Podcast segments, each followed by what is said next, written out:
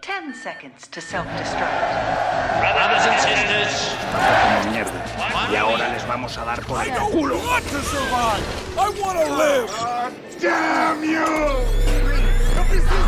El pánico es global. Silent breed is people!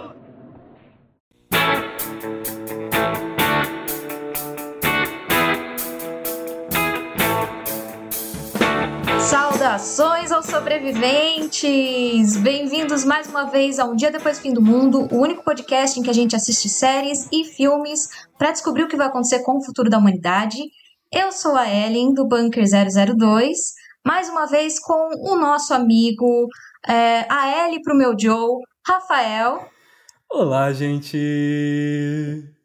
Ô Rafa, Oi! é verdade que você descobriu um novo sobrevivente aí enquanto eu tava fora? Então, eu descobri esse novo sobrevivente, já trouxe ele aqui uma vez e trouxe novamente. Bom, é, se- é sempre bom, gente, descobrir novos sobreviventes aí, principalmente sobreviventes de é, audiovisual, que é o pessoal que é maluco o suficiente pra, é, sabe, entrar nessa área aí que, de passar fome, né? Que a gente Sim. entrou. Exatamente. E quem é você? Se apresente! Oi, gente, eu sou o Matheus. Eles me acharam num buraco por aí e me resgataram. Prazer. Eu acho que foi um resgate muito bem feito, um trabalho muito bem feito, Rafa, parabéns. Ah, É, obrigado! E por quê? Porque a gente agora encontrou mais um companheirinho aí para falar dos das obras pós-apocalípticas, para analisar essas obras que estão aí é, criando novas histórias para tentar descobrir o que, que vai acontecer realmente nesse apocalipse que a gente está vivendo, né?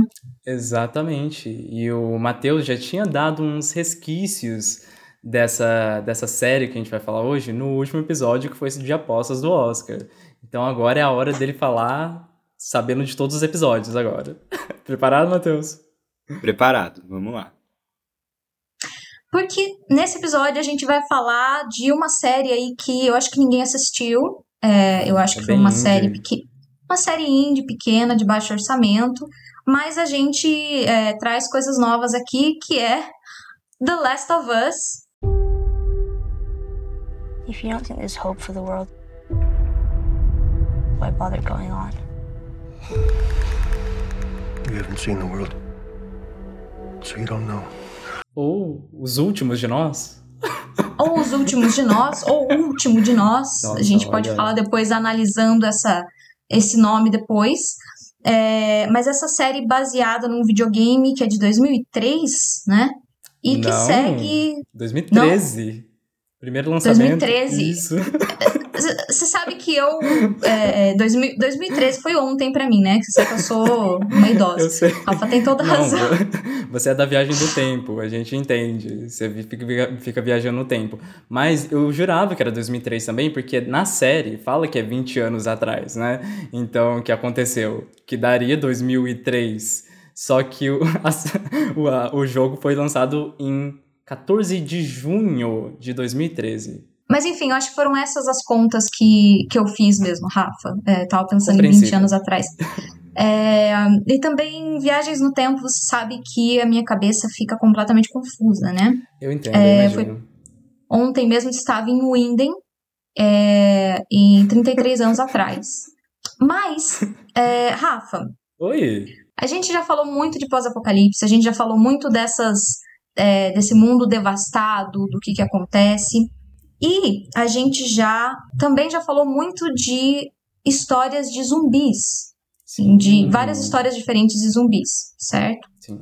O que que acontece? Geralmente, é, essas histórias, elas, elas têm uma, uma mensagem meio padrão, né? Essas histórias, tanto pós-apocalípticas como de histórias de zumbi, porque a gente já viu várias delas e a gente viu que geralmente elas tratam dos mesmos temas. É, a Sim, falta sim. de humanidade, é, o próprio zumbi, ele, de um jeito ou de outro, ele simboliza essa falta de humanidade, a perda da humanidade do ser humano. é, porque ele tem a forma de um humano, mas ele se comporta como um monstro. E os verdadeiros monstros são quem? Os seres humanos não infectados. É, e quando cai o governo e cai algumas estruturas de organização que a gente tem, o que, que sobra? O pior da humanidade. Inclusive, nessa série, no The Last of Us, a gente tem de novo esses mesmos tipos de personagens, né? O fascista, o psicopata, o estuprador, o canibal, o pior do pior, certo? Yeah. É, eu, como eu tava falando para você antes da gente começar a gravar, eu assisti muitas reações a esse episódio e a essa série no geral, e várias pessoas fazendo críticas, esse tipo de coisa assim. Essa, para quem está escutando esse episódio pela primeira vez por causa da série, é, eu queria dizer que essa, esse não é um podcast de crítica, tá, pessoal? É, a gente fala aqui do que a gente gosta ou não gosta das coisas, mas ele não é especializado nisso, até porque já tem muitos podcasts e vídeos no YouTube e tudo que é tipo de rede social é, em que eles se prestam a fazer críticas das obras audiovisuais. Então, como já tem bastante, a gente não faz isso aqui, a gente faz alguma coisa que a gente acha que a gente pode acrescentar algo diferente. Por isso, a gente sim pode falar do que a gente gostou ou não gostou. A gente, às vezes, passa horas só falando bobagem ou a primeira coisa que vem na nossa cabeça, certo, Rafa? É a maior parte do tempo do episódio. Essa é a maior parte do tempo, mas inicialmente, ou no, no núcleo da nossa. É, no coração desse podcast, é, a nossa vontade é fazer análises, o que a gente costuma fazer aqui, são análises sociais e éticas dessas obras audiovisuais para ver qual, como elas se refletem na vida real. E foi por isso que a gente começou esse podcast, uhum. né? Quais são os efeitos que elas causam nas pessoas e na vida real. E é isso que a gente tenta investigar, tanto aqui quanto a gente pretende investigar, quem sabe mais para frente em, no YouTube, né? Vamos ver se as coisas saem do jeito que a gente está planejando. É, então, por causa disso, essas, é, essas perguntas que. esses temas que sempre aparecem em histórias pós-apocalípticas e histórias de zumbis aparecem é, de novo aqui nessa série. Mas essa série, durante a temporada, ela introduz. Parece que introduz umas ou, uns outros assuntos interessantes e o final, o episódio final, parece também tentar introduzir um dilema ético diferente do que a gente costuma ver em outras histórias. Hum. Aí, em todos essas, é, em todos esses vídeos de críticas, em todas essas reações, a pergunta que as pessoas ficam um tempão discutindo é: você faria a mesma coisa se você fosse o Joe? Eu não acho que essa é a pergunta mais interessante, mas se vocês quiserem depois a gente pode falar sobre isso. Eu não acho que essa é a pergunta correta para esse podcast. O que a gente deveria discutir aqui é essa obra de audiovisual, ela tentou introduzir é, assuntos diferentes. Sim. A pergunta que eu faço para vocês é: ela teve sucesso nisso? Ela conseguiu é, introduzir uma é, é, perguntas, pelo menos, ou assuntos diferentes, ou discutir de uma maneira diferente do que as outras centenas, milhares de histórias de zumbi e pós-apocalipse que a gente já assistiu, é, e que sempre reforçam as mesmas ideias sobre individualismo e violência, uhum. ela consegue fazer isso ou ela só reforça o que a gente já viu de novo e de novo? Essa é a pergunta que eu queria colocar para vocês. Olha, pergunta filosófica que eu deixo pro nosso convidado começar. Jogou a batata quente já, joguei para você, você jogou para ele, eu acho ah, o Matheus sabe que a gente conversa bastante coisa filosófica assim também, né? Sim, eu acho que sim, com parcimônia. Porque uhum. eu acho que na, nas limitações que o Craig Mazin tem, ele tentou. Que é um dos showrunners, né? Sim, eu acho que sim. eles, ao menos, tentaram fazer no mainstream um pouquinho diferente do que já há no mainstream. Mas que não, uhum. não vai muito longe, mas é uma. Eu acho que é algo promissor. Hum. Olha. Ai, Rafa. agora eu. Ai, meu Deus, gente. Uh, Eu tava muito preocupado de falar dessa série, assim, sinceramente. Apesar de que a ideia de falar sobre essa série veio de mim ainda por cima, né? Falar, nossa, vamos começar Sim. a quarta temporada falando de The Last of Us. Olha aí, a série tá fazendo sucesso, não sei o quê. E aí lá vem Rafael assistir essa série. É, primeiro que eu não fui como eu acho que o Matheus e a Ellen fizeram assim, né? De tipo assistir a cada semana, né? Acho que a experiência de vocês foi, foi diferente, né? Assistindo um episódio de vez, né? É, eu fui uma vez por semana, todo domingo, pronto lá. Eu estava ansiosamente esperando o próximo domingo também. É, e eu já tinha assistido o gameplay há anos atrás. Em 2003, de algum jeito, mesmo que o jogo só tenha saído em 2013, eu assisti em 2003, porque você sabe que né, o tempo, tempo, funciona diferente para mim. Eu nunca, eu nunca assisti o gameplay, eu vi tudo na surpresa. Olha, mas pera, mas você já tinha interesse nessa história? Ou você estava assistindo a série porque, ah, tá no hype e vou começar a assistir? Foi, foi do. Eu, eu não, não assisti o primeiro episódio quando saiu. Acho que estava no terceiro quando eu comecei a acompanhar semanalmente. Hum, porque eu nunca me interessei por zumbis, nunca gostei muito dessa temática. Por Sim. algumas coisas que ela apontou também. Hum, Mas. É, eu, eu, eu, fiquei sabendo da série, falei, ah, vou dar uma chance. Tava querendo assistir algo novo e, e foi muito interessante, assim. Olha... Aí me prendeu e eu continuei. Entendi.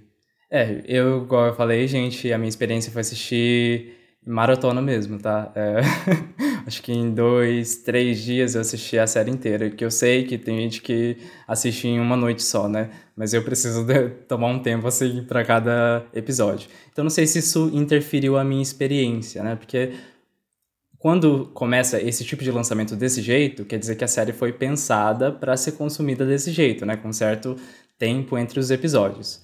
Tanto que ela não tem cliffhangers muito grandes, né? O que eu acho estranho para esse tipo de lançamento, né? Porque geralmente cliffhangers te deixa é, mais, com mais ansiedade para assistir o próximo episódio, né? E essa série não tem isso. Eu, eu estranhei um pouco, assim. E aí, caindo na pergunta da Ellen, a gente já discutiu um pouquinho off, porque a Ellen veio me visitar aqui no meu bunker. É, então eu Sim. assisti o terceiro episódio junto com ela. ela até pediu pra eu reassistir esse episódio sozinho e tudo mais. Eu fiz isso, mas eu acho que eu continuo com a mesma opinião, Ellen. Assim, depois de ter assistido todos os nove, nove episódios, eu acho que essa série não tem nada a acrescentar em termos de conversa que a gente já não tenha visto em outros filmes que a gente fez review aqui nesse, nesse podcast. Eu já eu tinha te falado, né, que para mim essa série vai me trazendo muitas referências. Então eu tinha te falado, uhum. né, ah, me lembra Stranger Things. E de onde vem essa referência Stranger Things pra mim? Que eu achei bem estranho. é bem estranho, mas, gente, eu sou estranho. É, e não confiem na minha opinião. Mas, é, de onde vem Stranger Things, assim, pra mim? Principalmente no design dos zumbis. Eu achei muito Stranger Things. E por ter essa personagem, a, a Ellie, que eu acho que ela super se daria bem no mundo Stranger Things, assim. Ela é um personagem que eu acho que migraria muito bem de narrativa, sabe? De tramas. Eu acho que aqui temos a nossa questão de, de, Stranger Things, além dessa nostalgia, né? Esse sentimento nostálgico que existe durante a série, principalmente em relação à música, que também existe em Stranger Things. Esse negócio de sempre o passado é melhor. É, toda vez eles ficam falando isso, claro, a gente tá num pós-apocalipse. Eu entendo que o passado é então. é melhor. Mas até o passado que a Ellie não conhece, para ela é melhor do que o que ela conhece. Tinha aviões, né? tinha carros, Exato. Tinha... então, tudo isso para mim é esse elemento nostálgico que é, Stranger Things fornece, né? Para mim, Stranger Things é essa série da nostalgia. E aí também, é, eu acho que The Last of Us tem toda essa referência dos filmes de zumbis tradicionais. Então, a gente tem bastante referência para mim, visual, porque eu nunca assisti essa série, desculpa, gente. Eu tenho. eu participo de um podcast do Fim do Mundo, mas nunca assisti essa série, que talvez é referência para todo mundo aí, que é The Walking Dead. Mas eu sei da referência visual e para mim já bate totalmente aqui com The Last of Us. Que é basicamente o que? Tentando aí racionalizar os meus sentimentos. Essa fotografia amarelada e esverdeada nesse mundo extremamente é, lixão, assim, que existe, né? Então essa, essa, esse cenário apocalíptico ele é muito comum nos filmes, né? Um filme que a gente não viu, é, que é o The Road, eu acho, eu tenho a impressão Hum. de que ele é muito The Last of Us. Ainda mais por tratar justamente desse adulto com uma criança, né? Eu sinto que ele também tem muito essa pegada. Ou seja, um, mais outro filme que também tem toda essa referência. E aí a gente vai citando vários, tipo. é, eu sou a lenda também, eu acho que tem muitas semelhanças aqui com The Last of Us, Zumbilândia, eu sinto, eu, eu sei que ele não tem o mesmo humor, eu não tô falando em termos de roteiro, mas estou falando em termos de visual e principalmente nessa questão que a Ellen falou de, tipo, essa humanidade é totalmente ruim e tudo mais, eles vão aproveitar esse apocalipse também como essa forma de extravasar a sua parte animalesca, vamos dizer assim. É, então eu sinto que as temáticas estão iguais.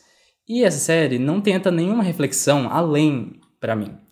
O terceiro episódio, que talvez é o episódio que todo mundo fala e talvez esteja aplaudindo.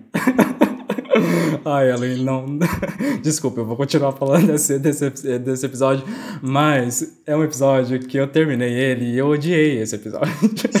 Eu queria falar que eu estraguei a experiência do Rafa Não. com esse episódio, não eu foi, acho. Não foi. Porque eu fiz ele assistir, eu tava tão empolgada pra ele assistir comigo esse episódio, que a gente assistiu no bunker dele, no notebook dele. É, e, e, enfim, o som eu, eu fiz com que ele assistisse Ah. sem, é, sem fone de ouvido, meio de longe, porque eu queria o quê? Assistir a reação dele, fui egoísta. Não. Aí, eu acho que isso. Porque atrapalha, Rafa. Não. Não. adianta a gente assistir uma coisa sem estar imerso na história. Ou, ou pelo menos dar todas as chances que o produtor ou o criador gostaria que a gente desse. Que é assistir da, maneira, da melhor maneira que a gente conseguir, Hum. entendeu? Então eu acho que assim. Talvez você não gostasse mesmo desse episódio. Você falou pra mim sobre os pontos que você não gostou. Eu entendo. Eu gosto do episódio. É, apesar que você levantou uns pontos bem interessantes também quando a gente tava discutindo. Mas eu acho que eu te atrapalhei um pouquinho. Não tem jeito. Não, ela não me atrapalhou. Eu já tinha assistido dois episódios no fone, então definitivamente não foi essa a questão. Mas é um episódio que eu sinto que ele quer ser diferente. Ele quer trazer uma mensagem diferente, né? Você falou de é, se, esse, se essa história acrescenta em alguma coisa. Eu acho que de todas essas referências apocalípticas que eu citei, talvez essa, esse episódio está tentando fazer uma coisa diferente, né?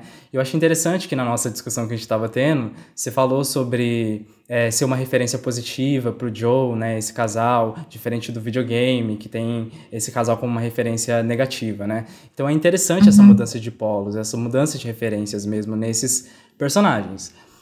Só que, ao mesmo tempo, se existe alguma tentativa disruptiva de tentar falar alguma coisa fora da, do discurso padrão em relação à LGBTfobia aqui dentro dessa história, eu acho que ela não consegue fazer isso. E os pontos que eu trago é que, eu sei, gente, isso é chato de falar, mas eu vou trazer de novo, que é basicamente um relacionamento extremamente heteronormativo, né? Aqui, nessa série, eu acho que ela não tá tentando é, trazer qualquer discussão fora da não, bina não binaridade, né? É, tanto que uma coisa que eu apontei para ela, em que eu vi um detalhezinho, é na hora que a Ellie, durante esse episódio, no finzinho dele, é, ela vai tirar uma camisa e justamente na, na caixa lá tá escrito Women's Shirts, é, camisa de menina, né? Me deu uma sensação estranha por saber da, da, da, da atriz, da, do ator, eu não sei nem como referir para ela como essa pessoa não binária, mas ela é uma pessoa não binária, né? E deu essa sensação estranha, mas a questão, isso é uma questão privada dela, né? Então, isso definitivamente não é, atrapalha a narrativa, porque aqui a gente tem uma personagem binária, uma personagem mulher, né? Mas é, isso para mim é muito revelador de que, tipo, a série não tá tentando discutir essa questão de gênero, ela só tá reafirmando mesmo. E esse casal é isso que eu tinha falado para você, Ellen, de tipo ser esse, esse cara, é, The Boys Next Door, né, que o pessoal fala, que aparece do nada na sua vida e é o, o casal perfeito e tudo mais. E para mim eles simbolizam bastante um relacionamento muito egoísta, né? Enquanto é, acontece esse fim do mundo, ele tá ali preso só no mundinho deles e evitam qualquer senso de comunidade que possa existir, que talvez seria uma mensagem muito mais interessante para uma história dessa, já que eu sinto que essa personalidade desses sobreviventes de serem totalmente ruins, existe uma certa crítica aí, né? De tipo, ah, por que vocês agem de, de forma tão ruim? Porque o último episódio, para mim, ele traz essa, essa discussão. Na hora que a Ellie, ela começa a questionar os atos do Joe no último episódio, é aí que para mim a série ganha uma nova forma. E é aí que eu começo a ver ela de uma maneira diferente. Só que até então, a série só vai mostrando isso, real. É, personagens extremamente maus. E aí esse casal também, que para mim eles estão nessa ideia de egoísmo total, assim, só dentro do relacionamento deles e sem esse senso de comunidade. É... É, para mim não acrescenta nenhuma discussão nova, que a gente já não viu nos outros filmes. Você entende? Aqui o Joe, hum. de novo, esse protagonista extremamente masculino e que é extremamente violento e ele é celebrado por isso, porque essa violência dele é justificada como uma maneira de salvar a, a Ellie e é uma, é, queira ou não, um, uma ação que ele gostaria de ter tido com a própria filha e tudo mais, né? É aquela referência que eu, que eu falei para você, além também de tipo. Essa série não tenta discutir, por exemplo, o papel da arma aqui a arma é celebrada, né? Mas a mesma arma que mata a filha dele é a arma que ele protege a Ellie e ele mesmo e tudo mais. Então aqui existe essa celebração de novo dessa figura é, extremamente violenta, extremamente masculina. Os momentos que existe uma quebra de masculinidade é só quando ele chora, assim, porque ele acha que ele não é suficiente e tudo mais. Só que para mim, esse, esse produto, The Last of Us, a, a, inclusive o jogo, eu acredito que o público-alvo dele seja um público-alvo que não sou eu. o público-alvo desse jogo, dessa série, dessa história, eu acho que é um Joe da vida. É, um, é, é, esse pai de família que celebra essa masculinidade, mas que ao mesmo tempo ele sente que essa masculinidade pode ser ruim para ele, então ele precisa do momento dele para chorar também, sabe? Ele quer ser compreendido nesses momentos, mas ao mesmo tempo ele quer toda essa celebração da violência porque ele gosta disso e ele não entende por quê. E tem essa questão familiar também muito, muito grande, né? De, tipo, proteger a sua família a qualquer custo, que tá totalmente dentro desse perfil de público-alvo, né? Eu acho que é isso que ele não consegue ser disruptivo em relação às outras histórias que a gente viu, sabe? Eu hum. acho que o último episódio pode dar um gancho para alguma discussão melhor. Mas ainda uhum. assim, eu acredito que o Joe seja a referência, o herói da, da relação aí, sabe? Mas nessa última cena, eu sinto que a Ellie pode tomar essa essa direção de tipo discutir realmente essa questão da violência como algo realmente bom ou ruim dentro desse mundo pós-apocalíptico, né? Porque a a Ellie, pelo menos o que dá a sensação para mim, é de que ela realmente estaria disposta a se sacrificar, morrer ali na sala de cirurgia para salvar a humanidade. Enquanto o Joe, ele nessa ideia presa de família, de que ele precisa salvar as pessoas que ele ama, na verdade, só revela um pensamento egoísta, de que, tipo, ele só quer salvar aquela pessoa porque ele está preocupado com os próprios sentimentos dele. Ele sabe que se a Ellie morrer, por exemplo, ele vai sentir falta dela, porque ele criou uma conexão com ela. Então é sempre sobre o eu. A Ellie, eu, eu sinto que, tipo, e para mim o, o momento mais marcante da Ellie é justamente no momento que ela mata a, a melhor amiga dela na hora que ela mata a pessoa que ela ama. E ela faz isso uhum. para justamente ela não infectar outras pessoas. Então ela tá disposta a sacrificar os próprios sentimentos para uma comunidade maior, entendeu? Enquanto o Joe para mim representa essa ideia de individualismo, essa ideia de, de egoísmo mesmo, sabe? Preso dentro desse conceito familiar que é tão disseminado, né, nas histórias hollywoodianas e tudo mais, né? É... Mas é isso, sabe? E eu tava pesquisando um pouco sobre a história do game, né? E o criador hum. da série, eu acho que isso é balela, assim, é, é, ou melhor, balela. Isso é batata, né? É assim que o pessoal fala, né? Que é óbvio hum. que o Joe é ele. Hum, sim. O Joe é ele. Ele, tá, ele tava criando uma família justamente no momento que ele tava desenvolvendo essa história. A filha dele nasceu durante o desenvolvimento dessa história. É sobre ele. É claro que ele não vai querer refletir sobre ele de maneira ruim, sabe? Ele vai querer refletir dessa maneira, como ele colocou numa entrevista, de que, ah, eu comecei a ver as coisas muito mais familiares, ah, minha filha ajudou a reconhecer os meus, as minhas, os meus conceitos familiares de novo. Então é uhum. tudo sobre manter essa estrutura que te abala. Então, para mim, de novo, essa narrativa não muda em nada, ela não coloca nenhuma, nenhum questionamento novo, sabe? O Neil Druckmann, eu acho que é assim que Isso se fala, mesmo. ele, o criador do jogo e também é, co-criador da série, ele é israelense. É, além de ter essa relação em que ele também é um pai, ele e ele fala disso também no tem um podcast que é da HBO que é, é ele, o outro criador, o Craig uh, uh, uh, da série ou do jogo? O Craig Mazin ah, tá. e o Troy Baker que é que é o dublador do Joe no, no game. Então, eu ouvi vários desses episódios enquanto eu tava assistindo também e acompanhando mais ou menos.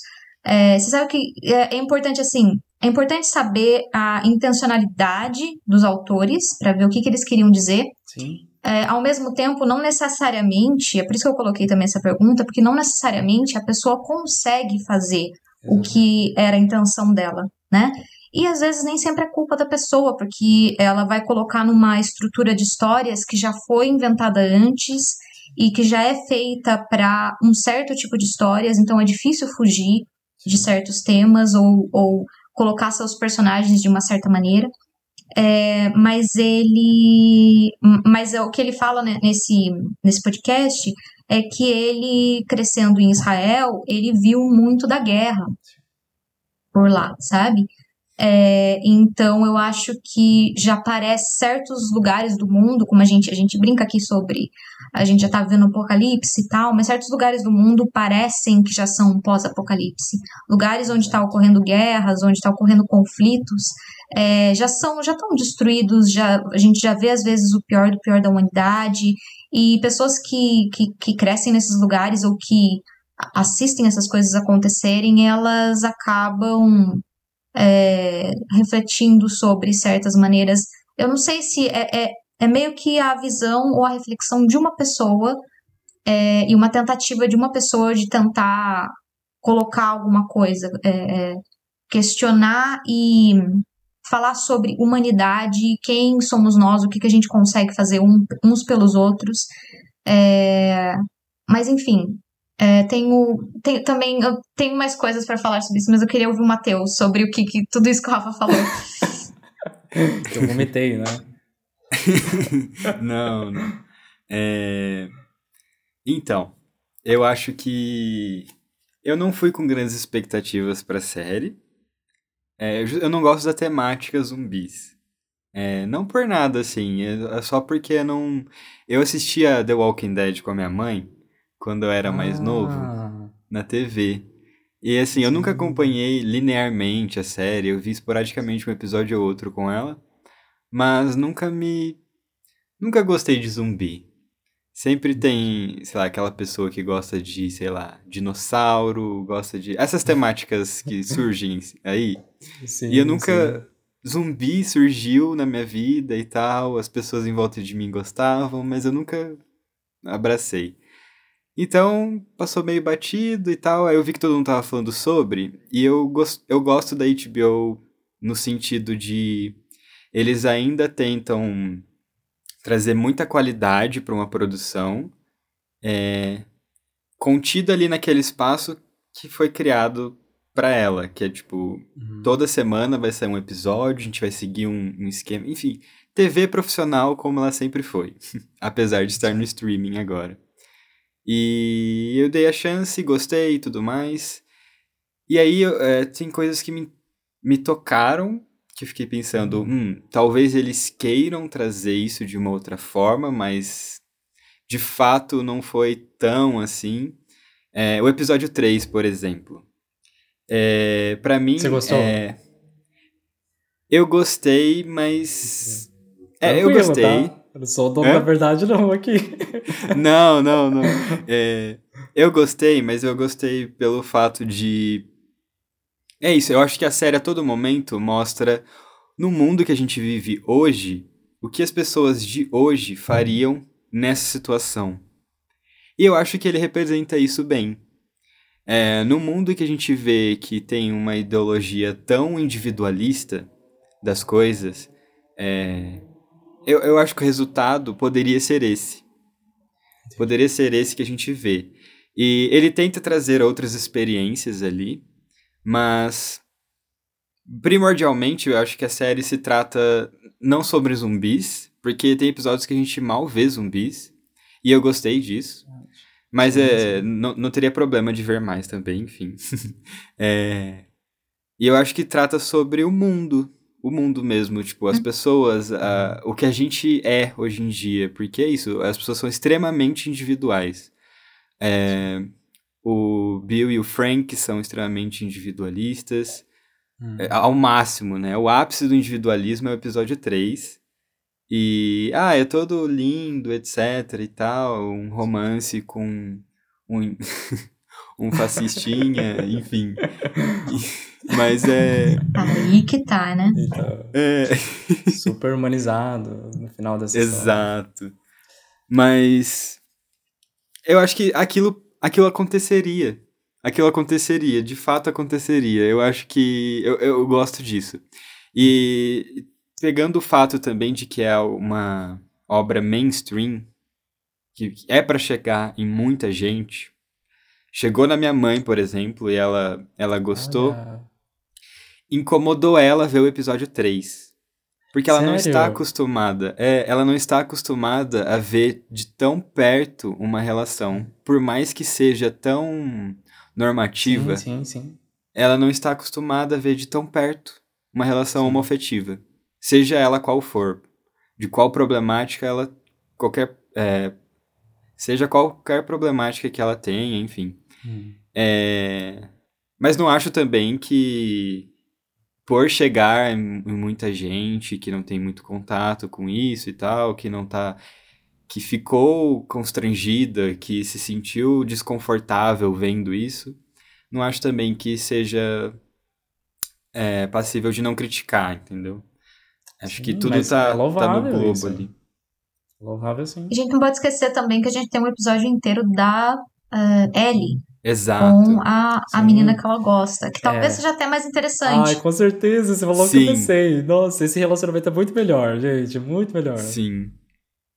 Mas, mas isso que você falou é, é incrível, assim. É, é uma discussão que a gente trouxe no, no nosso vídeo ensaio que tem disponível lá no YouTube, então corra lá. Mas a gente traz sobre essa questão de é, a heteronormatividade ela deixa você digerir mais fácil esses temas. Então, queira ou não, é tipo uma forma é uma forma de você chegar mais fácil nas pessoas, assim, né? A gente traz como exemplo lá o Minha Mãe é uma Peça, é, que é justamente sobre isso, né? Esse personagem extremamente heteronormativo, que até no casamento dele ele prefere não beijar o próprio parceiro porque não quer chocar a sociedade, sabe? Existe sim problemáticas nisso? Com certeza, mas eu acho que pra gente que conhece um pouco mais dessa, dessa, questão social, né? Agora, pro público, só o fato de já ver, de citar, ou pelo menos sugerir um relacionamento desses, já é um baque grande, né? E, de novo, voltando naquela questão de público-alvo, é muito interessante ter um relacionamento independente se ele é heteronormativo, né? Para esses caras é, que eu acho que é o público-alvo desse, desse tipo de, de trama, sabe? É isso, exatamente. Eu acho que. Eu também não, não, não advogo por. Ah, a, a, as, pra gente conseguir chegar para dialogar com essas pessoas sobre essas temáticas, a gente tem que ir com cuidado e chegar da, da maneira que seja melhor para eles. Não, não acho isso também, não, mas é, chegou, sabe? Eu, eu vi sim, chegar. Eu vi ser discutido, enfim. Só que a gente tá numa onda tão conservadora que as pessoas. Tem muita uhum. gente falando que é uma série woke sabe? É uma série uhum. muito woke e. Entendi.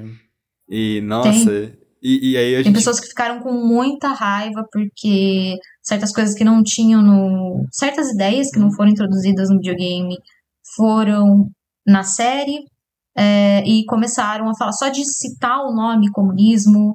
É, ah. Eles tiveram esse episódio inteiro, Entendi. dois episódios inteiros sobre, sobre casais gays. Sim, sim. É, o pessoal já falou assim, não quer é porcaria, é tudo lacração, não vou assistir mais. A filha dele é negra, meu... né? E na, no gameplay não é.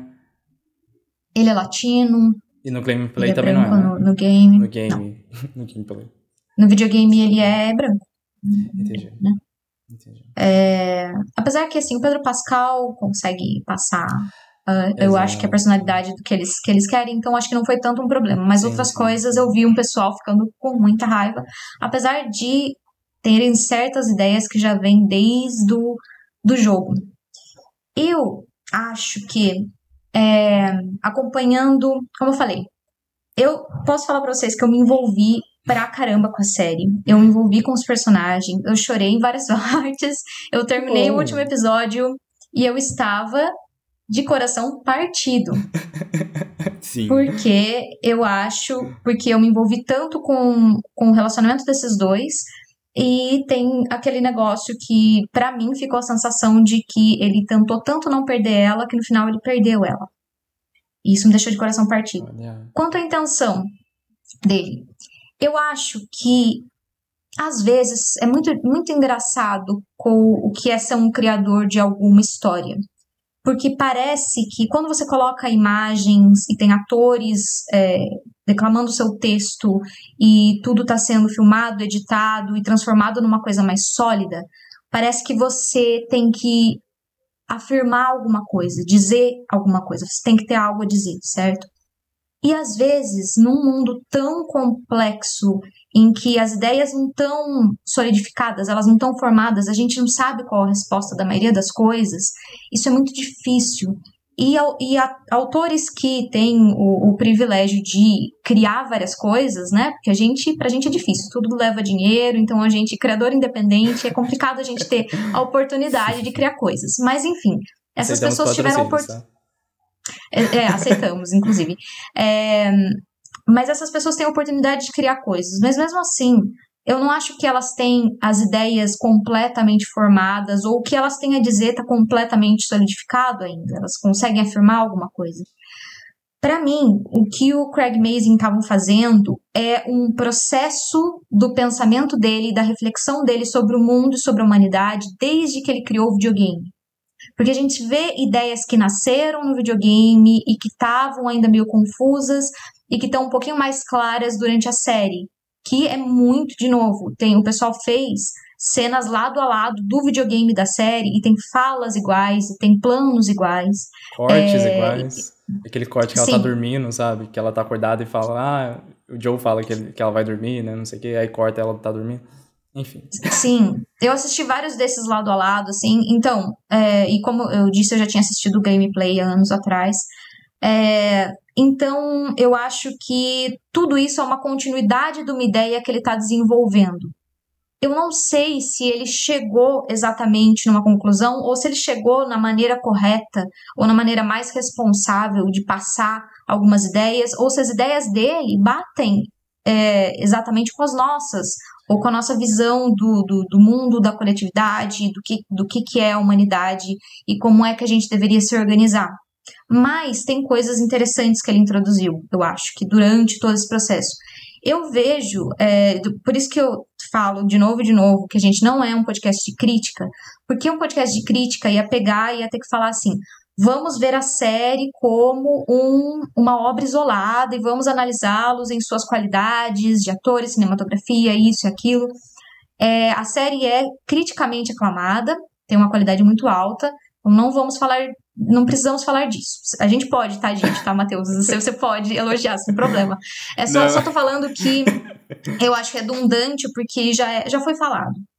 O problema não é esse, então a gente tá analisando outra coisa aqui. É, quando a gente analisa algo num contexto social, a gente não consegue analisar ela isolado. Eu sempre analiso ela com, num contexto de hoje em dia, quando que a gente está assistindo isso, que é 2023, pós-pandemia, tudo isso que está acontecendo na, na política mundial, brasileira e tudo isso. Também analiso como uma obra que foi adaptada de um videogame, e como eu disse, eu vejo ela como uma continuidade dessa obra anterior até porque ela está muito próxima e ela tem o mesmo criador em comum. É, e também vejo ela no contexto de algo que veio depois de várias obras de zumbis e pós-apocalipse que já foram feitas. Inclusive, como vocês dois citaram, o The Walking Dead. Eu assisti o The Walking Dead até a sexta temporada, sei lá. Até um momento que eu achei que eu não aguentava mais, que, como o Rafa disse, não é para mim. Porque ela tava extremamente cruel, eu achei. É, a crueldade tava assim um, virou um fetiche ali, que é uma coisa assim que eu não, eu não suporto. Eu, eu gostei de acompanhar esses personagens até um certo momento, do The Walking Dead que eu tô falando. É, de novo, atores muito bons. É, o roteiro teve problemas em um certo momento. O pessoal fala muito bem da segunda temporada. Enfim, hum, o que importa é que a maneira como eles lidaram com esse assunto do individualismo, violência, humanidade, eu não, não só não concordo, como para mim estava muito é, esse essa fantasia hiperviolenta e, e masculina de que eu quero viver num mundo em que eu possa sair atirando em todo mundo, sabe? Eu, eu preciso, sabe, dessa. É, e que e daí eu, eu que eu parei eu parei num episódio do The Walking Dead em que entra um vilão em específico pessoas que assistiram vão saber é, em que ele é, ele é um psicopata e ele mata pessoas é, a torto a direito. E a maneira como é filmado e como é colocado esse vilão é para ele ser o fodão da história, praticamente. O pessoal gostava do vilão por, por causa da violência. E tem pessoas que, é, que eles consomem muito conteúdo de extrema violência e eu não posso falar porque eu não sei o que, a pessoa está sentindo, qual o motivo, e tem públicos diferentes para tipos diferentes de, de conteúdo, de obras.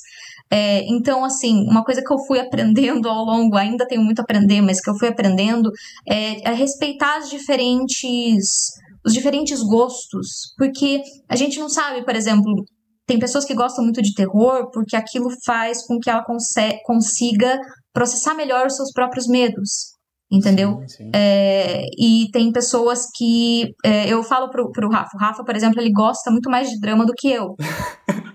e eu falo que eu tenho uma dificuldade eu gosto de. Eu, e eu já gosto de fantasia. E o Rafa às vezes não tem tanta paciência para isso, né, Rafa? Então a gente tem gostos diferentes porque a gente processa as coisas de maneira diferente. Então não quer dizer que a pessoa exatamente consuma esse, é, esse, esse tipo de conteúdo que ela é violenta, ou que ela Exato. goste disso. Às vezes ela tá usando isso para processar diferente coisa, diferentes coisas, assim, ou extravasar de uma maneira diferente. É, é tudo ficção, tudo bem.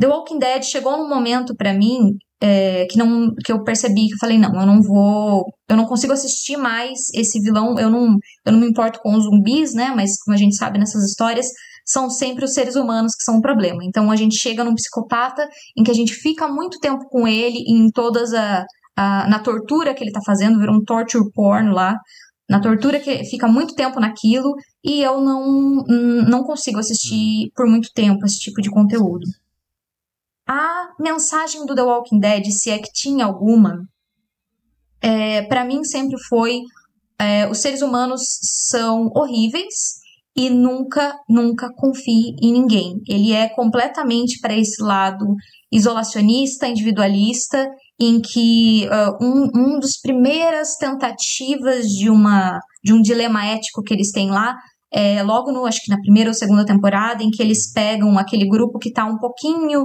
ainda no início daquela história toda, eles ainda estão com os resquícios da civilização que eles vieram. Então, quando eles pegam e capturam um, um primeiro inimigo lá, em que eles estão em dúvida que se eles deixassem o cara solto, é, ele poderia voltar e matar ou trazer o grupo dele e matar todo mundo ali. E daí eles têm essa discussão por, muitos, por um bom tempo. Acho que não são muitos episódios, mas na minha cabeça ficou tanto tempo nisso que me pareceu vários episódios. E no final das contas, eles acabam matando esse cara, sabe? Ah. É, e dali então, todos os episódios da, da, daí pra frente reforçam a mesma ideia. Eles não, não falam nada de novo também, tem isso no The Walking Dead. É, ele parece que introduz alguma coisa, ele estabelece a sua tese, que é o ser humano não presta e você não pode confiar em ninguém e deve sim matar todo mundo, que não seja do seu clã e da sua família. É, e, é, e é isso. tá? Tá estabelecido, tudo é uma droga e a gente vai continuar é, contando a mesma história de novo de novo. The Last of Us vem num contexto de um mundo onde já existe The Walking Dead. E eu gosto que eles não perderam tanto tempo como The, The Walking Dead para certas coisas. Eu acho que eles, eles são autoconscientes da onde eles estão contando essa história. É uma história onde histórias como essa já existem. O, o Joe, ele é esse cara que ele é um pai solo, ele trabalha em construção, ele é uma figura paterna muito clara, não só para a filha dele, como para o irmão dele, que é mais novo.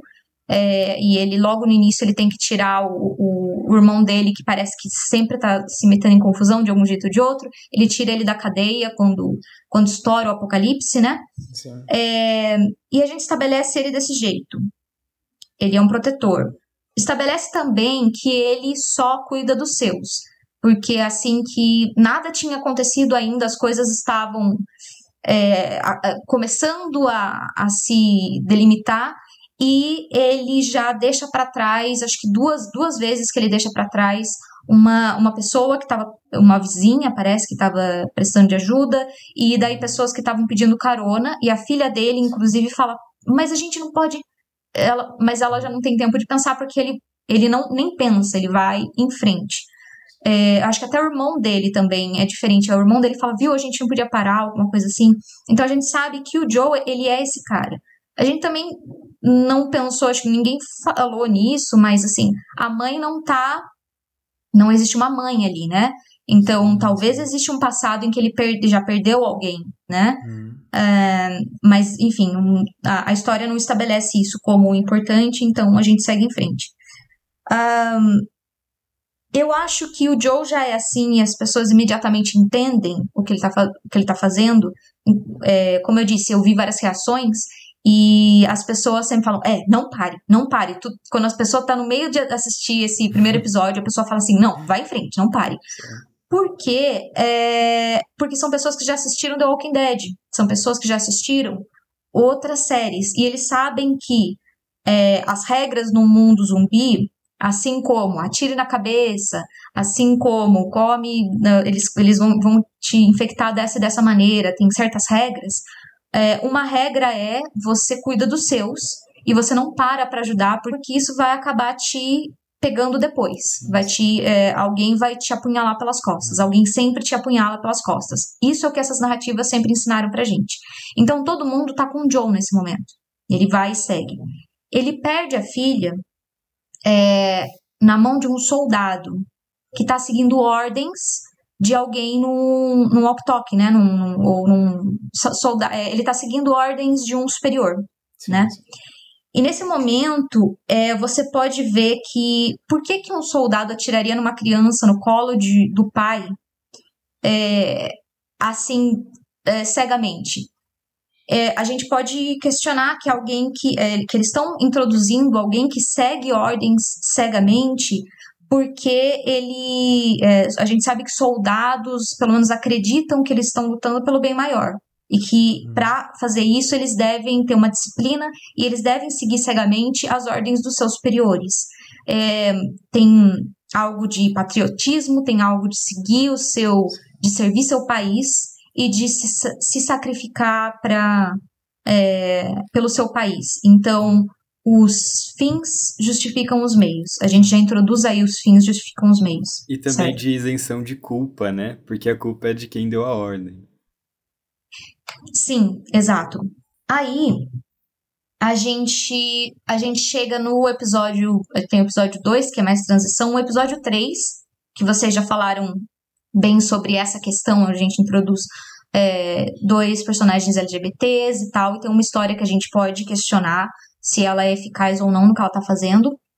É, mas eu queria falar de novo que a série existe no contexto do videogame, e no game, o Frank, que é o cara da, o cara da, da extrema direita aí, que é isolacionista e tal, é, ele tem um, uma, uma história diferente no videogame, né? Ele é, o, o Bill acaba se matando. Tem cartas que o jogador consegue descobrir ali e que descobre que eles tinham sim um relacionamento. É, mas o que acontece com o Frank é que ele vira alcoólatra e ele tá, ele é uma pessoa que ele tem um paralelo com a personalidade do Joe, que daí depois da morte da filha dele se fechou completamente para o mundo, se fechou para novas relações ou para receber qualquer tipo de amor ou para dar qualquer tipo de amor. Inclusive o relacionamento que ele tem com a Tess, ela fala num momento, eu nunca pedi para você dizer que eu te amo, quer dizer que ele nunca disse para ela. Então um relacionamento que ele tem, mas ele não não se abriu para amar mais ninguém depois da morte da filha, né? E aí ele, o Frank fica um tempo é, com com a Ellie, com o Joe, e você percebe que ele é um homem em decadência, assim, ele tá completamente destruído pelo que aconteceu na vida dele, e ele é um exemplo negativo, como eu tinha falado pro, pro Rafa, né? Ele é um exemplo negativo pro Joe do que não fazer. Se você se fechar, se você continuar do jeito que, que você é, você vai acabar como Frank, esse cara destruído, alcoólatra, que não tem nada pelo que lutar na vida. Na série, eles mudam tudo, o que eu acho que foi positivo, essa parte pelo menos, é que o Frank vira um exemplo positivo. Ele se abre, ele descobre alguém que ele ama e ele deixa aquela carta no final pro Joe, que é falando: é, Olha, é, eu odiava o mundo, assim como você. É, eu te respeito, né? Ele, ele, ele identifica um, um igual no Joe. É, mas eu me abri para o amor e é, eu descobri um motivo para viver. E durante o episódio ele fala: Você é meu propósito. Hum. É, ele fala pro, né, pro Bill várias coisas assim, bem bonitas e tal. É, e ele vira. Aí o Joe termina. To, todos os personagens que vão aparecendo, eles aparecem é, em paralelo ou relacionados com a história principal do Joe e da Ellie, né? Hum. Então o que acontece? Ele sai, ele termina o Joe, termina esse terceiro episódio é, com esse com esse, com esse outro exemplo na cabeça de alguém que teve uma vida mais plena, que é, e que se abriu de alguma maneira e que valeu a pena para ele.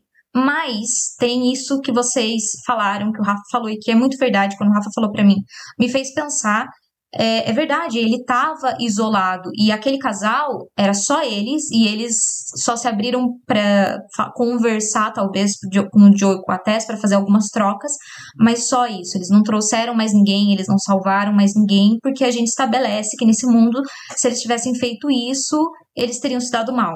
Né? Então, eles só conseguiram essa vida porque eles se isolaram. Isso é verdade. E segundo, é que Frank ele não é um bom exemplo de uma pessoa, né? Que ele era, ele é uma pessoa que era um é, teorista conspiracional, é da extrema direita, acredita na nova ordem mundial, é um cara cheio de, das coisas, né?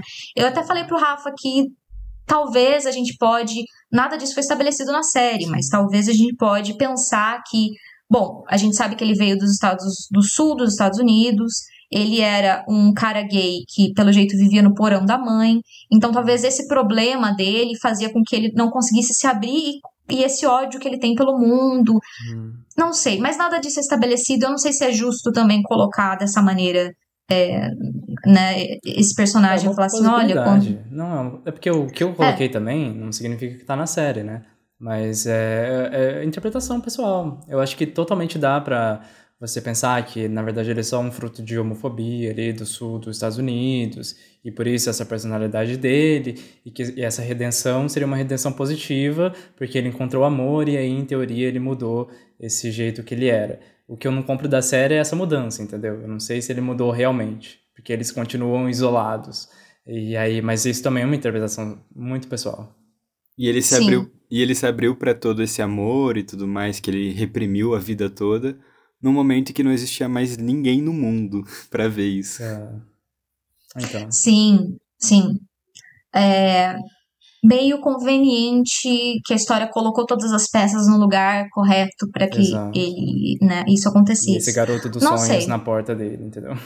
Muito ele, é, bonito, Manic, inclusive. Manic Pixie Dream é, Boy. Ele é. Que toca piano. todo malhado. Gente, o Daddy total. Cara. Mas. é, seguindo, a, seguindo o desenvolvimento do Joe, a gente depois tem a, o núcleo do. É, daquele grupo, eu esqueci agora o nome do grupo, da Kathleen, que derrotou o, a Fedra, pelo menos na região deles. É, e aí a gente conhece a Kathleen, e por outro lado a gente conhece o Henry e o Sam, né? Sim, sim. Que são aqueles dois irmãos. E aí o que que, o que, que isso apresenta para a linha narrativa do Joe? Porque para mim a série é isso, ela, ela, é muito simples, ela segue a linha principal e tudo, tudo aquilo é, complementa, né? A, a Kathleen é alguém que é, ela é implacável, ela é fria, a gente vê ela quase tendo comportamentos de psicopata mesmo, em que ela não sente nada, ela mata e manda matar pessoas sem, sem pestanejar. E ela tá é, e ela tá perseguindo esses dois irmãos que a gente vê que não são capazes de violência física. O, o irmão mais velho é, não sabe lidar com a arma. O irmão mais novo é um menininho que tem é, deficiência auditiva, que inclusive no jogo ele é mais velho e ele não tem essa deficiência, e então ele fica ainda mais vulnerável a essa situação que ele tá. É para você ficar mais envolvido é, e sentir muito mais por essa, porque ele é pequenininho e tal, né? É, e aí a gente tem de novo outras, outros exemplos e, e outros ângulos diferentes da mesma história, de os, o fim justificam os meios? Ponto de interrogação. Por quê? O, o Sam, peraí, o Henry, ele, é o irmão mais velho, ele acabou traindo o líder da revolução, um cara que tinha quase essa figura messiânica, é, que era pelo jeito muito empática e que ele acreditava ali no, no valor do, do, do coletivo daquele grupo e ele defendia isso. É, e ele entrega esse cara para a morte para salvar o irmãozinho dele. Hum. Então a gente já coloca algo que reflete o que vai acontecer mais para frente com o Joe e com a Ellie, mais ou menos. Hum. Mas é algo de é, o fim justificam os meios e é algo de também colocar essa dualidade do individual versus coletivo. Sim. Por outro lado, a gente tem a Kathleen, que ela tá com muita raiva e ela também, ela quer o, o que ela quer contra ele é se vingar, né? Então ela não, ela não poupa esforços para se vingar desse cara. É, e tem um momento em que ela e o braço direito dela lá veem que os fungos podem voltar e ela meio que é, deixa, deixa esse problema para depois, porque agora a nossa prioridade é a minha vingança contra o cara que entregou meu irmão. Sim. Entendeu? É, e a gente vai, vai encontrar esse cara.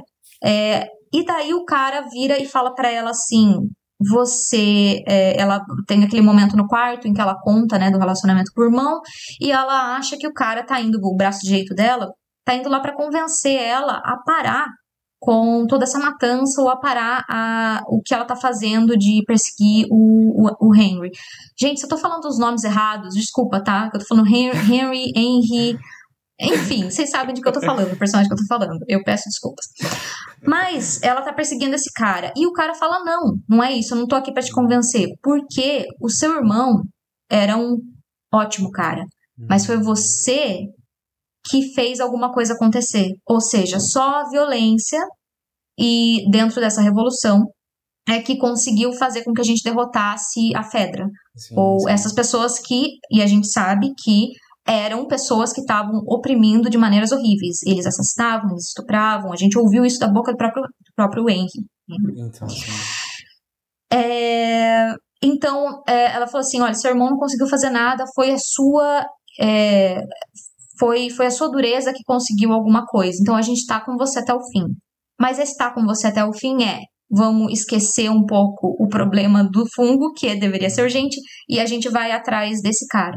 Quando ele consegue, quando ela consegue ficar cara a cara quando o Henry, o Sam e a Ellie estão se escondendo, uh, ela tem aquele discurso, que é um discurso de vilão, porque, né, se o, o vilão fosse mais esperto, ele já matava de uma vez, mas tem aquele discurso para dar tempo para os heróis fugirem.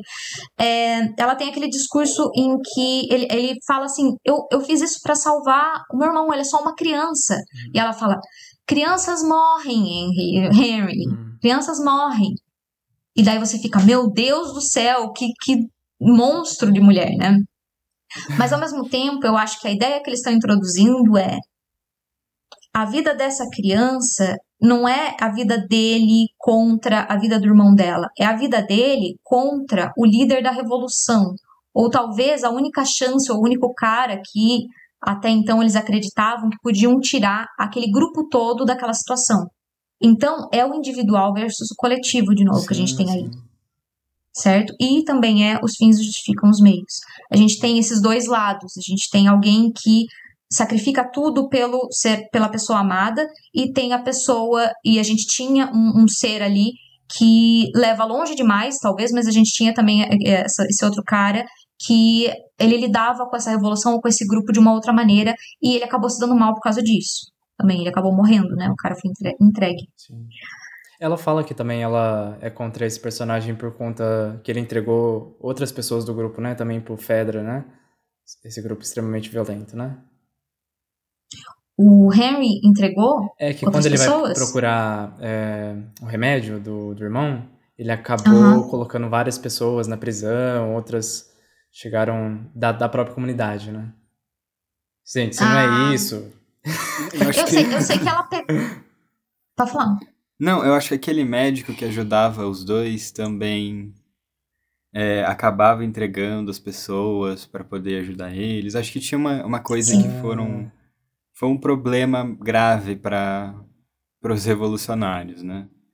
Sim. Ah, então não tô louco. Então eles realmente, nessa troca com a Fedra, eles entregavam algumas pessoas, né? Isso. É mais ou menos isso, né? É, Então, é, aí que eu- o, que, o que mais feria a- o movimento revolucionário era justamente as pessoas que estavam precisando de coisas vitais, ge- geralmente, e elas não, é, sem pestanejar, elas deduravam pessoas da, que eram revolucionárias, né? Só que acho que o Henry foi o mais grave porque ele dedurou o cabeça, né? Acho que foi isso. Sim. Hum, Uhum. entendi. É, Entendi. eu acho que foi isso. Inclusive, ela fala, ah, é por remédios. Então, eram coisas bem básicas também Sim, que eles estavam sim. precisando lá. Ele tinha. Ele fala que ele tinha câncer, né, a criança? Sim, Que foi É, atrás tinha de leucemia, né? e tudo mais. E que era uma questão de, tipo, ele não, não tinha chance mesmo, que era uma coisa paliativa, eu não sei, eu fiquei com essa impressão. E esse episódio em especial me incomodou muito, muito, muito, muito. Sério? Hum, Por quê? Por, porque, assim, eu falei, eu pensei, né, a todo momento, é porque o que eu mais é, fiquei... O que mais foi imersivo pra mim foi o mundo, mostrar o mundo. E aí tá, é, uma pessoa que é extremamente mergulhada nas, na ideologia individualista que, enfim, os neoliberais hoje em dia pregam a rodo, né? Que é tipo assim, é você por você, o mundo é seu, o esforço é seu, tudo depende de você e etc. Que é o, o Bill e o Frank, né? O, o cara lá que era que tinha todas as coisas lá. o Frank. E aí Uhum. eles pegaram um episódio inteiro pra fazer basicamente o Deus Ex Machina do Joe e da, da Ellie, que era ter um carro pra poder andar e tal, recursos. Hum. É, então foi um episódio todo pra explicar um Deus Ex Machina do episódio 4. E chega no episódio 4, que é um episódio que pra mim ia abordar uma das coisas que eu mais estava ansioso pra ver neste mundo que se construiu aí, que era uma finalmente uma revolta popular. Algo, um movimento que foi as pessoas cansadas da opressão e etc, uma coisa que vai cientificamente podemos dizer que naturalmente pode ocorrer, deve ocorrer em algum em determinado momento pelo, pela repressão extrema que estavam vivendo, era que Hum. eu estava ansioso para esse episódio. E a gente chega numa série que se propõe até um. Enfim, tudo bem que o episódio era para mais do que isso, muito mais do que só explicar o, o fato do Joe ter a van, ter todos aqueles recursos. Mas uma série que é tão cuidadosa com esses detalhes e etc. E aí me pega a personagem. Eu esqueci o nome da mulher. Kathleen. A Kathleen. Me pega esta personagem, que é de su suma importância para esse plot. E ela é rasa como um pires, para mim. Ao mesmo tempo que eles tentam empurrar pra gente que ela é ela é, nossa, meu Deus, ela trouxe a revolução a, a, pro, pro, do, tirou do papel e pôs ali. E o seu irmão, ele era uma pessoa boa e tal, mas ele não levou a gente a lugar nenhum e não sei o que, tudo isso que vocês falaram. E isso me deixou muito encucado, porque assim, o papel do cara foi, no cenário que eles estavam, fazer uma movimentação, chamar as pessoas para isso. E assim, é, não advogamos pela violência, mas é, a opressão que os soldados estavam fazendo, que a Fedra fazia, só se iria, a gente, é, eles só iriam conter isso justamente tendo poder, algum poder, e no caso era bélico, porque era armas contra armas. Então, tipo, é impossível se livrar disso sem, sem pegar em armas. Dito hum. isso, é, foi muito decepcionante para mim que depois de ter conseguido algo extremamente assim difícil que foi manejar recursos e recursos se vê tipo como mão de obra mesmo pessoas é, enfim causar uma revolução se livrar desse sistema e instaurar o mesmo sistema logo depois em busca de uma vingança fria uhum. e, e, e cega extremamente cega e achei uhum. um, é um insulto à personagem da Kathleen. Para mim é um insulto, tipo, ela ter sido construída dessa forma, é, tão rasa, tão mesquinha, que era Sim. exatamente isso que eles estavam apresentando a todo momento. A violência é a única saída. Não é que a violência é necessária em determinado momento, mas não é o nosso objetivo. O objetivo para pegar em armas é que não haja mais violência porque infelizmente a gente teve que combater essa violência pegando em armas. Mas ela mantém o mesmo sistema, ela só mudou a cabeça do, do sistema. E, enfim, ela protegiu o clã dela, todas essas problemáticas que a Ellen apontou, que eu concordo 100%. E, nossa, para mim foi extremamente decepcionante que a primeira experiência que a gente vê, que é de uma revolta popular, seja tão mesquinha assim. E para mim é o episódio mais. É... Tudo bem que o episódio termina com uma cena que é muito bem feita, muito bem dirigida, construída, mas para mim é o episódio mais tosco em questão de até técnica mesmo, porque tem o discurso da vilã, tem o, o monstro surgindo do, no, no momento certo. para mim é o mais pobrinho, assim, nessa questão narrativa também. Esse, esse episódio me decepcionou um pouco. Muito, na verdade. E ele é, é, Então, ele apresenta essas coisas de uma maneira meio confusa, né? A gente fica meio confuso, a gente, a gente entende qual que é, é o, qual é o núcleo da questão, mas o que eles estão querendo dizer é meio confuso. E mais para frente, a gente sabe que o Joe vai chegar naquele grupo, naquela comuna, de aonde o irmão dele está vivendo, com a mulher dele, a Maria. É, e como é que eles resolvem isso? Com duas falas. Uma é uma piadinha, até.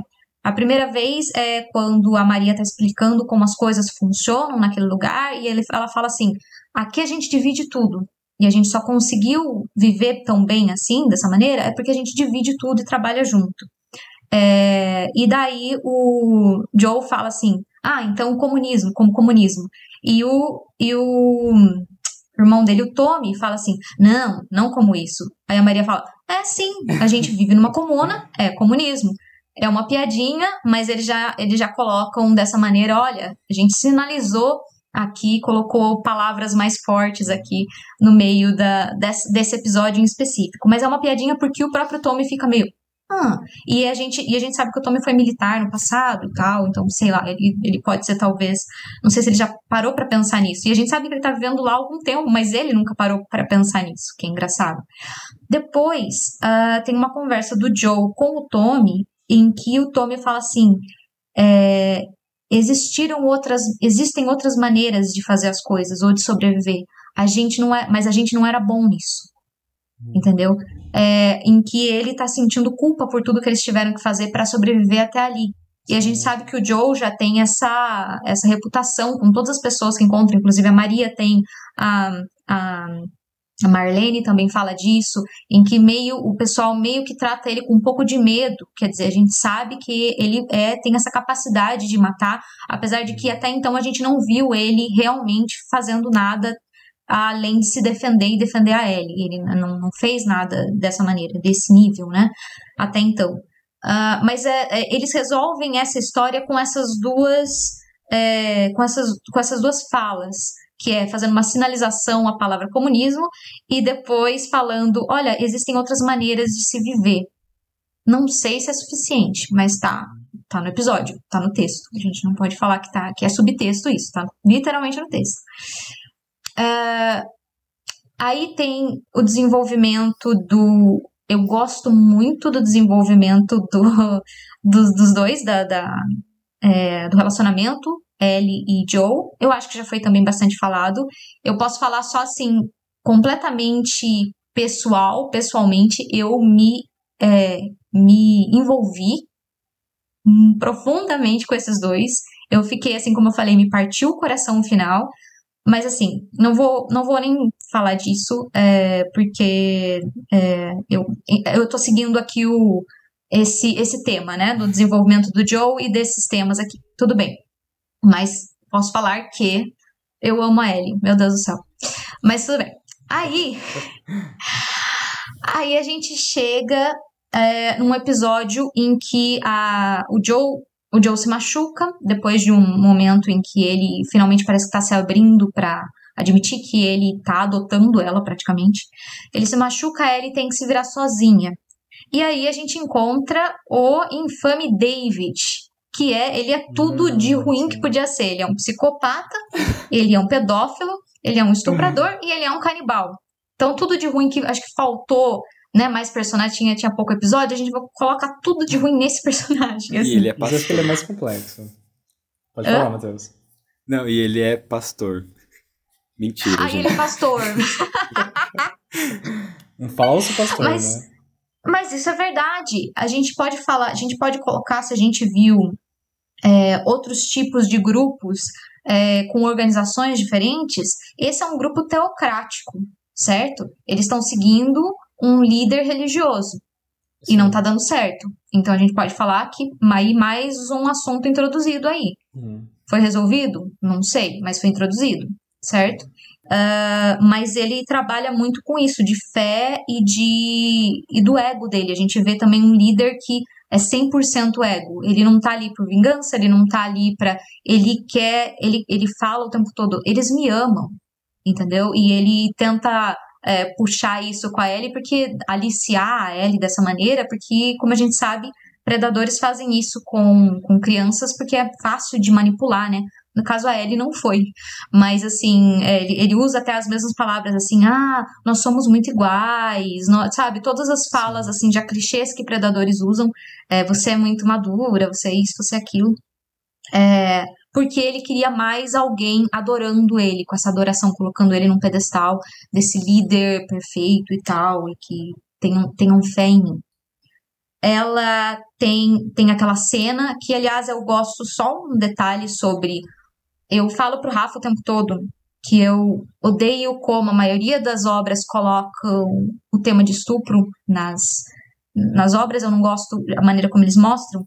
Eu gosto como foi colocado aqui, apesar de tudo. Não sei se é realista, não sei se fala alguma coisa de alguma coisa. Eu só posso dizer que me deixou mais tranquila. Eu posso assim só dizer o que eu senti, certo? Porque nada ele não consegue o que ele queria, porque ele moralmente, ele tu, tudo nele era mais fraco do que a Ellie, ele era patético em muitos aspectos, sem deixar de ser assustador. Ele era uma ameaça, mas ele era muito claro que ele é patético, em que ele não tem nada de muito. Nada acontece e ela se salva. Hum. O Joe vai chegando lá e é pra gente acreditar que ele vai chegar a tempo para salvar ela. É, tem uma cena muito violenta, mas nesse momento, sinceramente, eu achei, sei lá, eu era o que, sabe? Concorda com a violência, é, é isso que você tá dizendo. Nesse momento, olha só, olha só o que, que a, a obra me fez, ela me, me manipulou para chegar a concordar com esse tipo de violência, porque Sim. eu acho que, é, mas assim, é só porque é, em, principalmente em obras pós-apocalípticas, né, Rafa? A gente já viu de Sim, novo e de novo o quantas vezes acontece de explorar traumas de mulheres é, como um plot twist, como uma só ah, um elemento para chocar, Sim, como sim. só uma característica dela. Ela é traumatizada porque ela foi abusada. É, é, não, não, não existe complexidade, às vezes, em personagens mulheres, e, e essa é a única maneira que alguns autores conseguem colocar essa, entre aspas, complexidade nelas. Me incomoda muito. E elas são sempre salvas pelos homens, da, o herói da, da história. Não sei se é o mais correto, não sei se é a maneira mais. É um assunto muito complexo, eu acho que raramente é tratado com a sensibilidade que merece. Eu só posso dizer o que eu senti, e naquele momento eu senti. Não, não senti o mesmo horror que eu geralmente sinto quando se trata desse, desse assunto. Eu achei que o fato da Ellie ter conseguido se. Eu, eu sei que foi, foi traumatizante para ela tal, mas só dela ter conseguido se salvar. Não, não digo exatamente o que, o que ela. como ela conseguiu se salvar, mas ela salvou sozinha e o cara era claramente sabe, um nada ali. Ele, é ele era um verme e esse era o papel dele e sei lá. Não sei se eu tô correta nisso, só o que eu senti. Olha, não, mas eu, eu diria que eu concordo com você, porque diferente da cena do Joe que acontece cenas antes desse, que parece um espetáculo de crueldade que ele faz ali, e eu acho que e aí minha grande questão com a série, talvez, que pra mim é posicionado como um ato heróico tudo que ele tá fazendo. Então, se existe uma coisa de justiça, porque tem bastante nesse episódio, né? Porque ele matou uma pessoa da comunidade, né? Então o pessoal tá com raiva dele e quer matar ele também. Então eles estão querendo fazer, entre aspas, essa justiça aí, né? É, Então, queira ou não, já que esse é o pensamento do Joe, então eles poderiam ter matado a Ellie também em justiça, sabe? Já que ele é tão a favor disso, né? E apresentar a Ellie nesse momento, dando um ato de violência contra esse personagem aí, esse vilão, eu acho que na verdade tem um significado diferente do que o Joe fez com esses outros, sabe? Que parecia uma coisa bem esquisita mesmo, sabe? Ele já tinha o controle das pessoas, mas mesmo assim ele continuou e queria até o final, sabe? É, mas no caso da Ellie, pra mim, é autodefesa. Acho que totalmente isso, sabe? É- Essa é a diferença dos dois. Ela não tá fazendo aquilo porque ela quer. Ela precisa escapar dessa pessoa. A única coisa que ela tem na frente é um cutelo lá, né? Ela pegou e foi. E é e isso. ela não sabe? teve nenhum prazer em fazer isso, em ter tido que fazer. Exatamente. Exatamente. Ela, Ela, tá ela sai ela traumatizada. sai né? completamente traumatizada. Essa é a É, diferença dos dois Fude. personagens, sabe? Eu... Exato, e eu acho que é isso, é nisso que eu acho que eles pincelam. Quando eles tratam de é, Jacksonville, né? A comuna. Jackson, Sim. alguma coisa assim. É, eles Olha. mostram que eles são temidos e eles usam a violência de outra forma. Porque, infelizmente, ali eles tiveram que usar a violência em determinado momento, mas o objetivo maior deles é não precisar mais disso. Sim. Então eles criam uma reputação e aí eles lidam dessa forma, para justamente não precisar mais usar a violência, porque o objetivo deles é simplesmente não é que simplesmente é esse, mas um dos objetivos deles é justamente não precisar mais usar da violência. Exato. E ver o coletivo como algo somatório. Quanto mais pessoas a gente tem, mais trabalho a gente tem, a gente consegue fazer e melhor a gente consegue viver. É, as pessoas não são descartáveis. Esse aqui não vai conseguir ajudar a gente em nada, então ele vai ser um gasto, é, um, um custo pra gente que a gente não consegue, que todas as outras experiências ao decorrer da série mostram, né? Desta forma, assim. E, a me- e para mim a Ellie é, nesse episódio também tra- traz isso, né?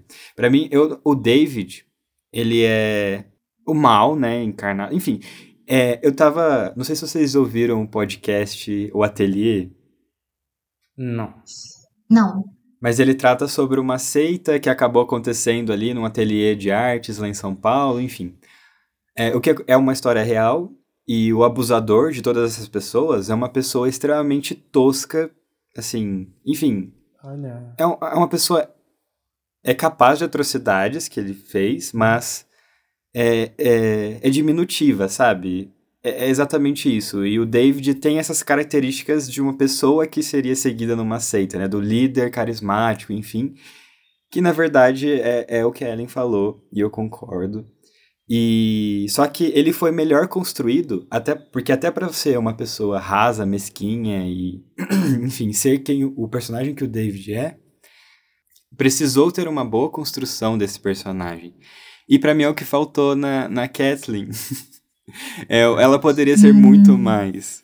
É, porque até para um dos piores personagens, o mais desprezível que teve na série, houve um cuidado maior de se tratar. Uhum. E a questão, a questão da, para mim, a, a, a violação que ele queria causar na Ellie é justamente por sentir o quão pequeno ele era perto dela. E a única forma que ele ia ter de ferir ela era fazendo essa violência extrema, a maior de todas. E, uhum. e ele não conseguiu, e ele não tem que conseguir mesmo, enfim, é...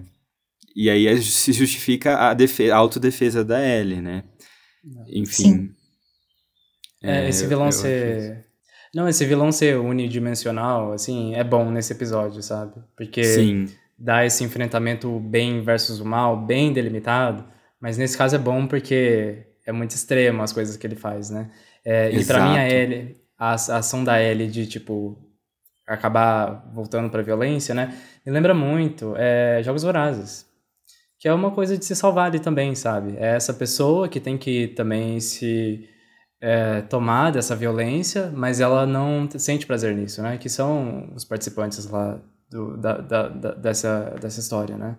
Então, é, essa é interessante. Eu acho que a, a história em si da série, infelizmente para mim, ela tem buracos em relação a isso. Porque se, se existe esse episódio em que a Ellie ela tá contra a violência e tudo mais, isso para ela assusta, tem momentos em que o Joe tá ensinando ela a usar a arma e ela tá com os olhos brilhando, assim, é uma experiência para ela como se não fosse outra, sabe? Do tipo, por que que essa, essa, esse mesmo artefato que te causou tanta dor e que você já usou, né, inclusive, é, tá te fazendo tão bem agora? E do nada, a gente volta nesse episódio, é o 8, né? O 8 ou 7. É, é o 8. É o 8, né? E agora é, você tá totalmente contra a violência, entendeu? Eu acho que tem umas percas de personagem para mim, porque eu acho que a série não é constante. Entendeu? Esse é um grande problema para mim, porque a violência eu nem não sinto na série sendo totalmente, é, todas as vezes que é apresentada, sendo colocada de maneira negativa. Que eu acho que é uma coisa que devia ter feito durante todo o momento.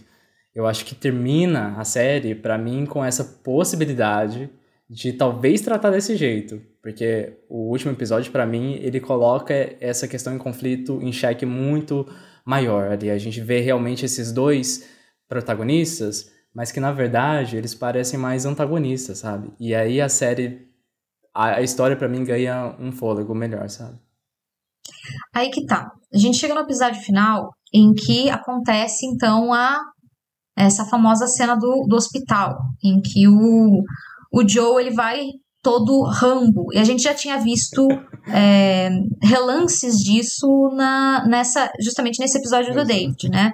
Então, é a primeira vez, e de novo, falando das reações que eu assisti, é, eu via o pessoal ficar desconfortável nesse momento e se assustar um pouco. Olha! Porque o Joe é o nosso herói. Sim. Eu achei interessante isso também. Legal. O Joe é nosso herói, certo? E aí, quando ele coloca a faca na boca do cara, eu vi até mais de uma pessoa falando assim: ah, ele vai, ele vai soltar o cara. Sabe, alguma coisa assim, né? Ele vai deixar. Porque o, o herói ele tortura, ele tortura. Ele mata, ele mata. Mas ele não mata sem necessidade. Assim, mas logo depois, todas essas pessoas que se assustaram, eu vi elas racionalizando é, uma desculpa pro Joe. Entendeu? Ah, Imediatamente. eu vejo as pessoas falando assim: ah, mas é verdade, né? Eles depois eles podiam. É, eles podiam voltar e matar o, né? Eles podiam ir lá contar pro David, eles podiam sim, sim. perseguir ele depois. Ou então falando, é, mas ó, é, é a filha dele, entendeu? Lógico que, sabe, daí eles, tipo, eles mesmo tentam conciliar esses sentimentos conflitantes de eu gosto desse cara e eu tô torcendo por ele e eu me assustei por um momento com o que ele fez. Uhum. Aí a gente chega na, na culminância de tudo isso, que é o final, em que depois de, de, de, algumas cenas, eu gosto muito do começo do episódio, do último episódio, depois de cenas muito bonitinhas entre os dois, em que eles se abrem e ele tá tentando ter uma relação assim de, de pai e filha com ela, é, ele, a gente tem esse momento da grande escolha, em que a, a Marlene fala assim: olha, para matar, para matar, para conseguir salvar a humanidade, a gente vai ter que matar sua filha, praticamente, né? E, e é isso. E tchau, Adoro leva que você tá ele até referindo a... como sua filha. Então, porque. Não, sim, é uma relação depois- paterna ali que criou, né? É, é, pra mim ele adotou ela Sim, ali. sim. E, e de- depois também, se vocês quiserem questionar isso, também válido, mas assim, eu vejo, eu vejo os dois assim, e aí ele pega e, e ela fala, né? Ó, então a gente vai matar ela. Tchau e benção, levem ele até a porta.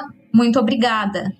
E é óbvio que a gente conhecendo o Joe, a gente já sabe o que vai acontecer e a gente já. Ai, eu já tinha, eu já sabia o final e mesmo assim foi difícil pra mim assistir, porque eu sabia que não tinha volta pra ele. A gente tem meio que essa luta pela salvação da alma do Joe e dá a impressão até um certo momento da história, mesmo sabendo o que ia acontecer, eu tinha uma impressão de que a Ellie poderia salvar ele, sabe? Essa Ah. ele se abrindo para essa nova relação é, é uma salvação da alma dele mesmo.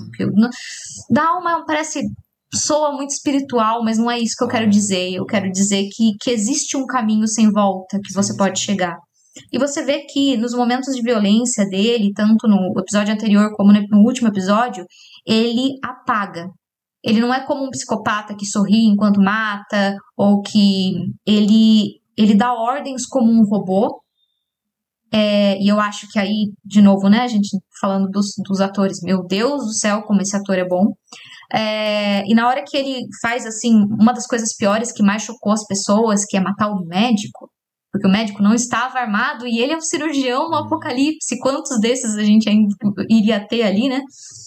Ele fala é, é, pra, pra tire ela do, do aparelho, né? Tire. Ele dá uma ordem, ele tá completamente. O olho dele tá apagado, a voz dele é monótona, e o cara vai. Ele fala, não, eu não vou deixar, e vai com um bisturi, que, que, que o bisturi podia fazer, mas enfim. é, vai com um bisturi que já é pra forçar a mão do Joe pra ter que matar mais um cara. Ele mata o cara, ele vira a arma pras enfermeiras e fala: mata ele. No game, você é obrigado a tomar essa decisão. Tem, do, tem dois lados aí. Eu não, sinceramente, eu ainda não sei qual é, qual é a verdade disso. Porque, por um lado, você não tem escolha, você é obrigado a matar todas aquelas pessoas ali para seguir com o jogo. Então é como se o jogo estivesse te forçando a matar todas aquelas pessoas. E eu vi pessoas que falando que jogaram o jogo, que ficaram muito desconfortáveis tendo que fazer isso. Não, mas tipo, não dá con- não dá pra ter uma conversa, não dá pra. Sei lá. E eles ficaram e foram até o final. Por outro lado, eu também vi pessoas falando. Nossa, eu matei sem dó, tipo, as enfermeiras, porque já era um jogo de tiro. E existem jogos muito mais violentos do que isso. Do que esse, né? Em que não tem história nenhuma e você só, tipo, é, é, mata pessoas de maneiras até piores. É, e as pessoas mataram, e tem um, um- Eu não tenho certeza, pessoas que jogaram o jogo podem falar melhor, mas é, o que o pessoal falou é que tem uma possibilidade de você matar com um lança-chamas. O médico, em Nossa. algum momento, que alguém fez isso com lança-chamas, assim, pra adicionar, assim, é um jogo mesmo, pá! E mata, assim, da pior maneira possível. Então tem esses dois lados. É, e aí eu acho que, que tem tudo isso. Eu acho que, por um lado, sim, teve várias pessoas que ficaram desconfortáveis, por outro, várias pessoas, de novo, justificaram o Joe. E aí, a pergunta que eu falei pra vocês, que eu não acho uma boa pergunta, que é: se você estivesse no lugar do Joe, você faria o mesmo. Por quê? Ele é parecido com aquele, vocês já ouviram falar do trolley problem lá, do problema. Problema do bonde, dilema do bonde, ou dilema do trem, sei lá, né? Não conheço. É, eu achei uma, uma definição aqui do problema na, na Wikipédia mesmo, tá? Então eu vou ler para vocês. Um bonde está fora de controle em uma estrada. Em seu caminho, cinco pessoas amarradas na pista por um filósofo malvado. Felizmente, é possível apertar um botão que encaminhará o bonde para um percurso diferente, mas ali, por desgraça, se encontra outra pessoa também atada. Deveria apertar-se o botão? Certo? Então, esse é o dilema do bonde, que é, duas, é dois caminhos, você aperta esse botão para matar uma pessoa ou deixa ele seguir o curso que já estava seguindo é, para matar cinco. E depois tem várias variações desse mesmo dilema. Por que, que eu acho que é, não é uma pergunta válida você faria a mesma coisa no lugar do Joe? As, eu acho que assim como o dilema do bonde, é uma pergunta burra. Porque ela é, eu acho ela injusta, porque ela é hipotética e extrema, sabe? Uh, eu vi várias pessoas depois comentando, mas peraí, por que, que a Marlene não conversou com a Ellie? Não perguntou para Ellie antes, né? E daí as pessoas falam assim: ah, não, porque vai que ela não aceitasse, e daí a própria Marlene estava errada, por outro lado. E quem dirá se se a, a, ia funcionar mesmo essa cura. E quem e por que, que no Joe não fez tal coisa? Por que, que a Marlene não fez tal coisa? Por que, que a situação não foi isso, não foi aquilo? Me faz lembrar quando as pessoas são encaram o dilema do bonde e falam assim: mas não dá para gritar para as pessoas, mas por que diabos tem cinco pessoas presas, não sei o que lá, e duas no, não faz sentido, sabe? As pessoas pegam nessas, nas tecnicalidades porque são é, são situações completamente hipotéticas e completamente extremas. E a vida real, ela tem mais nuances que isso. isso. Por isso eu acho uma pergunta uma pergunta injusta você falar para um pai ou para uma mãe, até tem o, né, vários diz o criador da série que 100% dos pais dizem que faria o mesmo por seus filhos e tal. Mas eu acho assim, mano, não é sobre por todas isso. as não é sobre isso. Não, eu acho meio um pouquinho manipulativa esse tipo de pergunta, porque te coloca numa situação de, ah, é, você vai ser egoísta? Ou, ah, é, você não salvaria seu filho? De tipo, falando, mano, é muito injusto isso e não, e não é real. Eu acho que existem outras nuances nessa nisso do individual versus o coletivo que a gente enfrenta no dia a dia. Como, por exemplo, já que estamos falando de pandemia, e a gente fala né, de um fungos, e no nosso caso um vírus, pessoas que não querem abrir mão de suas liberdades ou do seu conforto individual pelo bem coletivo. Por exemplo, com o uso de máscaras. Por exemplo, com é, tomar uma vacina e outras, a gente enfrenta hum. pequenos dilemas com muito mais nuances no nosso dia a dia. E eu acho que quando você coloca, eu não sei, aliás, eu não tenho certeza, gente, eu só tô colocando que tem talvez um problema em você colocar é, esse, essa situação extrema e que você só consegue sair dela com extrema violência, o que a gente está assistindo, esse personagem, com o ator mais carismático do mundo, com todo é, com a gente acompanhando a jornada dele e a gente aprendendo a gostar dele e a gente aprendendo a gostar da relação desses dois e de repente a gente coloca ele agindo dessa maneira, talvez para introduzir um dilema de, olha só, viu, você estava seguindo talvez o vilão esse tempo todo. Ninguém vai pensar assim dele. É, mas as pessoas ficaram desconfortáveis, então talvez seja válido. Mas por outro lado, é justo, é uma, é uma situação que talvez façam as pessoas ficarem até mais confortáveis no seu próprio. É verdade, às vezes a gente tem que matar todo mundo porque, de novo, como eu falei nas outras obras, as pessoas não prestam e a gente tem que defender os nossos. Então, é uma armadilha semiótica. Uma armadilha semiótica. Porque, é, eu, nossa, eu pensei, eu pensei exatamente a mesma coisa, porque para mim é uma, uma armadilha semiótica, porque é justamente tudo que você falou. Ele te induz, ele te coloca numa caixa em que o ambiente está programado para suas únicas opções são essas. E uhum. aí ele transporta esse raciocínio para. Ah, é, isso se aplica ao, ao mundo, tá? Esse, esse, uhum. esse ambiente que a gente super fechou e te encurralou e te deixou sem alternativa, isso se aplica ao mundo, sem nuances. Sim. E é exatamente o que você falou, concordo com tudo, porque o mundo é muito mais complexo que isso. As questões são muito mais complexas do que somente isso. Se o...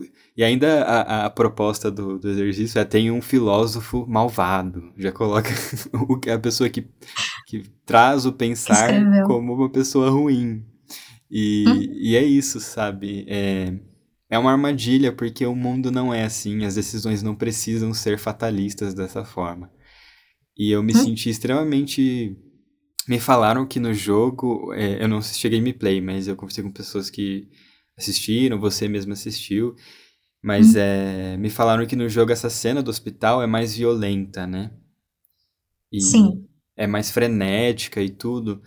E enfim, para mim foi, já foi de uma violência extrema o episódio 8. do lado do Joel, do lado do David. E é uma violência Uhum. extrema aqui agora no episódio do hospital. E é, para mim, é gratuita. Pra mim ali, eu nunca fui muito ligado no Joel. O Joel nunca me, me eu nunca me apeguei ao Joel. É, eu sempre me apeguei a Ellie. Nunca me Uhum. apeguei muito forte à relação dos dois. É, porque eu via essa coisa meio que.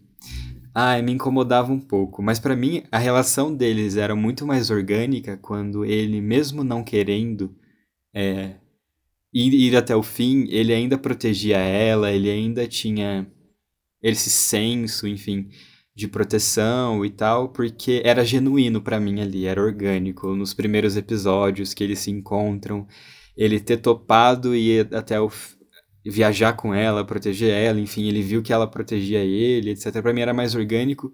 E aqui a virada pra mim é é egoísta.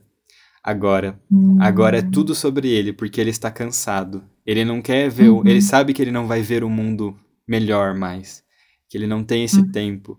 E o que ele quer fazer? Ele quer viver a, a fantasia que ele planejou pra ele, que agora ele vê uma possibilidade com a Ellie existindo na vida dele. Então ele quer ter uma filha, ele é a Ellie que apareceu, vai ser a Ellie. E eu quero viver em paz, eu quero terminar os meus dias assim porque eu estou cansado. É o que ficou pra mim. E destruiu pra mim um personagem que já não era tão eu gostava muito pela atuação do Pedro, Uhum. incrível, mas não Sim.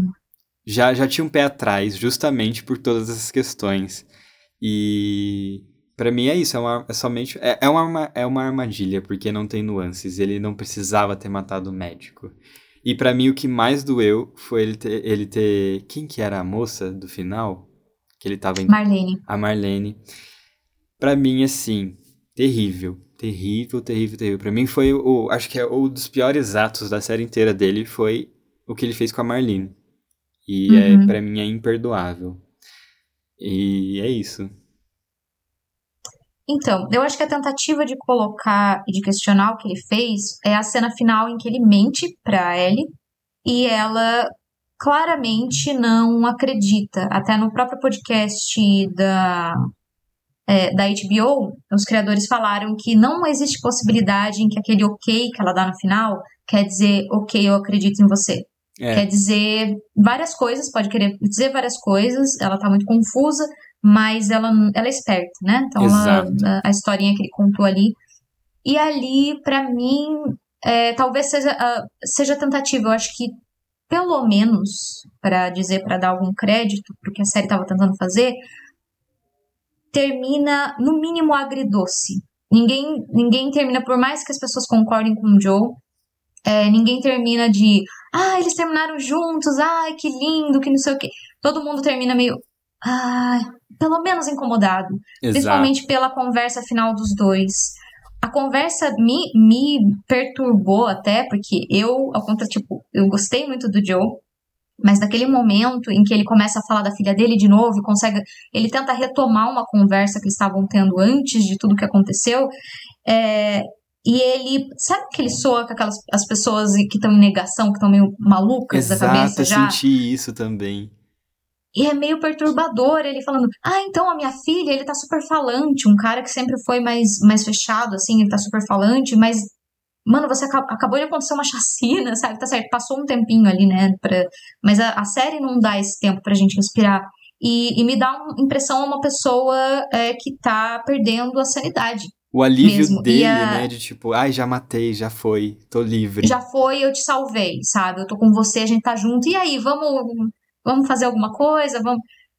Cara, não, peraí, sabe? Vamos conversar sobre isso daí. Você tá precisando de uma terapia aí, sei lá. E a Ellie percebe isso, percebe que ele tá estranho. Ela tá assustada, ela me, ela me, me parece meio assustada.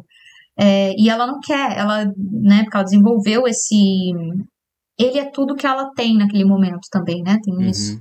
sei lá, eu acho que. Como eu disse, eu ainda não fiquei com a conclusão final de se eles tiveram algum sucesso em introduzir alguma coisa diferente. é, Mas o que eu posso dizer com certeza é que houve uma tentativa. A tentativa foi clara. sabe? Para mim, de fazer alguma coisa diferente. Eu não sei se eles, no fim das contas, acabaram dando um tiro, um tiro pela culatra e só reforçaram algo que já, como eu disse, já foi falado várias vezes. Eu, e aí eu acho que é uma coisa muito do que eu pensei sobre, né? Que a hum. série em alguns momentos eu me, eu me pegava, até no começo, acho, do, desse podcast, eu falei um pouco sobre isso, que eu me pegava pensando, isso é realista, de alguma forma, no sentido de que, tudo bem, eu acho que as pessoas é, não são essa ideia neoliberal de que todo mundo é mal e intrinsecamente mal e vai querer ser individualista ao extremo em, em situações como essas. Mas eu me peguei caindo nisso. E a série tenta, tenta, ela tentou, eu concordo com você que ela tentou melhorar isso, ela tentou pelo menos pincelar pontos que sejam diferentes desse. E hum. tendo em consideração que é a HBO, que é uma série que é global, que é vem, que vem dos Estados Unidos, é escrita é de uma história que foi desenvolvida por um israelita e que é dirigida, comandada ali por uma, pela mesma pessoa que fez Chernobyl, que é hum. o puro suco de ideologia americano. Eu não assisti Chernobyl. É ótima, é excelente e é ideologia pura. é, os, os os soviéticos são maus, eles são unilaterais, eles são é, até burros, possivelmente, e eles são retratados dessa forma na série, sabe? Do, dessa mesquinhez. Mas a uhum. série, tecnicamente falando, é, é perfeita, sabe? É muito bem dirigida, enfim, e é o Craig Mazin que fez ela, inclusive. E ele uhum. tá aqui de novo em The Last of Us. E, e num projeto que tem o Craig Mazin, eles terem pincelado uma comuna, que é Jackson, tá, pra mim tá. Tendo todos esses, esses fatores na, na somatória, eu acho que é positivo o caminho que eles tentaram ir. É, hum. é isso. E a HBO eu vejo que ela tem tentado, sabe? Eu acho que ela vai no máximo no, no que é compatível com as narrativas que eles querem estabelecer justamente para domar a gente nesses discursos, para eles não ficarem maiores do que as pessoas pretendem que eles sejam. Mas já uhum. já traz algo aí, sabe? Deu um frescor no que é TV para mim, do séries americanas, pelo menos, porque, por exemplo, vindo de séries da Netflix, para mim tava uma coisa que nada me apetecia, nada me instigava, sabe? Me prendia. E The Last of Us cumpriu esse papel para mim, trouxe uma coisa legal, sabe? Uma coisa que eu quis acompanhar toda semana e que eu discuto, por mais que eu discorde de certas coisas, eu discordo, mas eu consigo manter uma conversa sobre, é, abre algum debate, mesmo que seja sobre coisas que ele pincelou ali e a gente traz os assuntos, tem isso uhum. ainda e eu, eu gostei por esse rumo, sabe? Que tomou. Então, quer dizer, existe uh, uma validade no, no que foi feito, né? Porque se pelo menos fez a gente pensar ou trouxe a abriu a possibilidade de discussão, já é, sei lá, não sei se a gente a gente tá com nossa tá muito baixa nossas expectativas para tudo. Pode ou, ser. né? Mas enfim, Talvez então a resposta é que alguma coisa de diferente conseguiu trazer, nem que seja a abertura para alguns assuntos, nem que seja para falar o que, o que foi feito de errado e o porquê, porque às vezes algumas séries nem isso abrem. Sim. Né? Elas têm uma, uma tese muito fechada e aquela ilusão de que eles não estão falando de política é, e que eles não estão falando de sociedade, quando na verdade toda a obra é, toda obra audiovisual fala, né, de política e sociedade. É impossível, é, se, né, não, é impossível. não mergulhar nisso. E se parece que eles não estão falando, é porque eles estão. A política é, colocada ali é conservadora, porque ela quer dizer tudo o que está sendo feito está tudo bem, a gente só vai continuar falando e reforçando as ideias que já estão, é, que já existem. E a gente não vai desafiar nada, não vai abrir possibilidade para nenhum tipo de desafio E daí as pessoas acham que, ah, então tá tudo bem, não existe política nessa, Tudo é nessa trivial. obra. É, tudo é aquele negócio do peixinho que é, né, o, o- peixe vira pro, pro peixinho e fala assim, oh, a água tá boa hoje. Ele vira e fala, o que que é água? Exato, Porque exatamente. quando tá à sua volta, a gente não percebe que existe, né? Nossa, e vindo de um contexto que na indústria cultural a gente está tendo J.K. Rowling deliberadamente financiando atrocidades contra pessoas trans, é, enfim, contra uma minoria, e deliberadamente ela está lucrando com isso, e isso está sendo validado de muitas formas, e também enfim, a indústria cultural está corroborando para isso de formas terríveis. Enfim, está validando muitas coisas. Um- uma coisa tosca, assim, para citar. É, ontem, na novela Travessia, eu estava trabalhando lá, eu tive que assistir o capítulo da novela Travessia, a novela das nove que está no ar. E, basicamente, todo o plot agora é o cara que veio do Nordeste e, e ele queria impedir que casarões que foram tombados fossem vendidos para essa empresa do Rio de Janeiro que ia demolir todos e construir um empreendimento ali, né? É, ele é, de certa forma, mal. De certa forma, não, ele é mal. Ele, ele deu o golpe na empresa, ele conseguiu sentar na cadeira do presidente no momento de vulnerabilidade, vulnerabilidade do presidente e tal. E a Jade Picon, que é a Kiara na novela, ela tá crescendo o papel dela, reivindicando o papel de herdeira reivindicando o papel de que não, ninguém vai sentar na cadeira que é minha. Eu vou, vou sentar na minha cadeira, eu vou, vou lutar pelo que é meu, que é a empresa do pai. E assim, gente, a gente tava a, a indústria cultural tá validando as coisas hoje em dia tão, sabe, que ah, realmente as expectativas estão baixas. Então, a gente tem conseguiu trazer coisas aí. E é isso, no meio desse mar de, de coisas que tá acontecendo, né? O que nessa onda conservadora que acho que já chegou no, na indústria cultural e tá pesadíssima. É, filme de guerra validando o que tá acontecendo na Ucrânia, enfim, etc. Sim. É, nosso, nosso companheiro Rafa, ele, ele caiu aqui. Ele tá, ele tá ouvindo a gente pelo celular no momento. Tô, tô falando, Rafa, tô vendo ele dando, dar risada aqui. Ele tá dizendo que censuraram ele, que ele está sendo censurado. Mas, enfim, né? São coisas que acontecem na, na internet. Nosso, o sinal do bunker dele não tá favorecendo hoje. Pode falar, Matheus. Ah, eu tinha uma cena que eu queria comentar que pra mim, assim, trivial, Manda. assim. Uhum. Era a cena da Tess, da morte da Tess, em que o zumbi Hum. beija ela. No segundo episódio. Isso.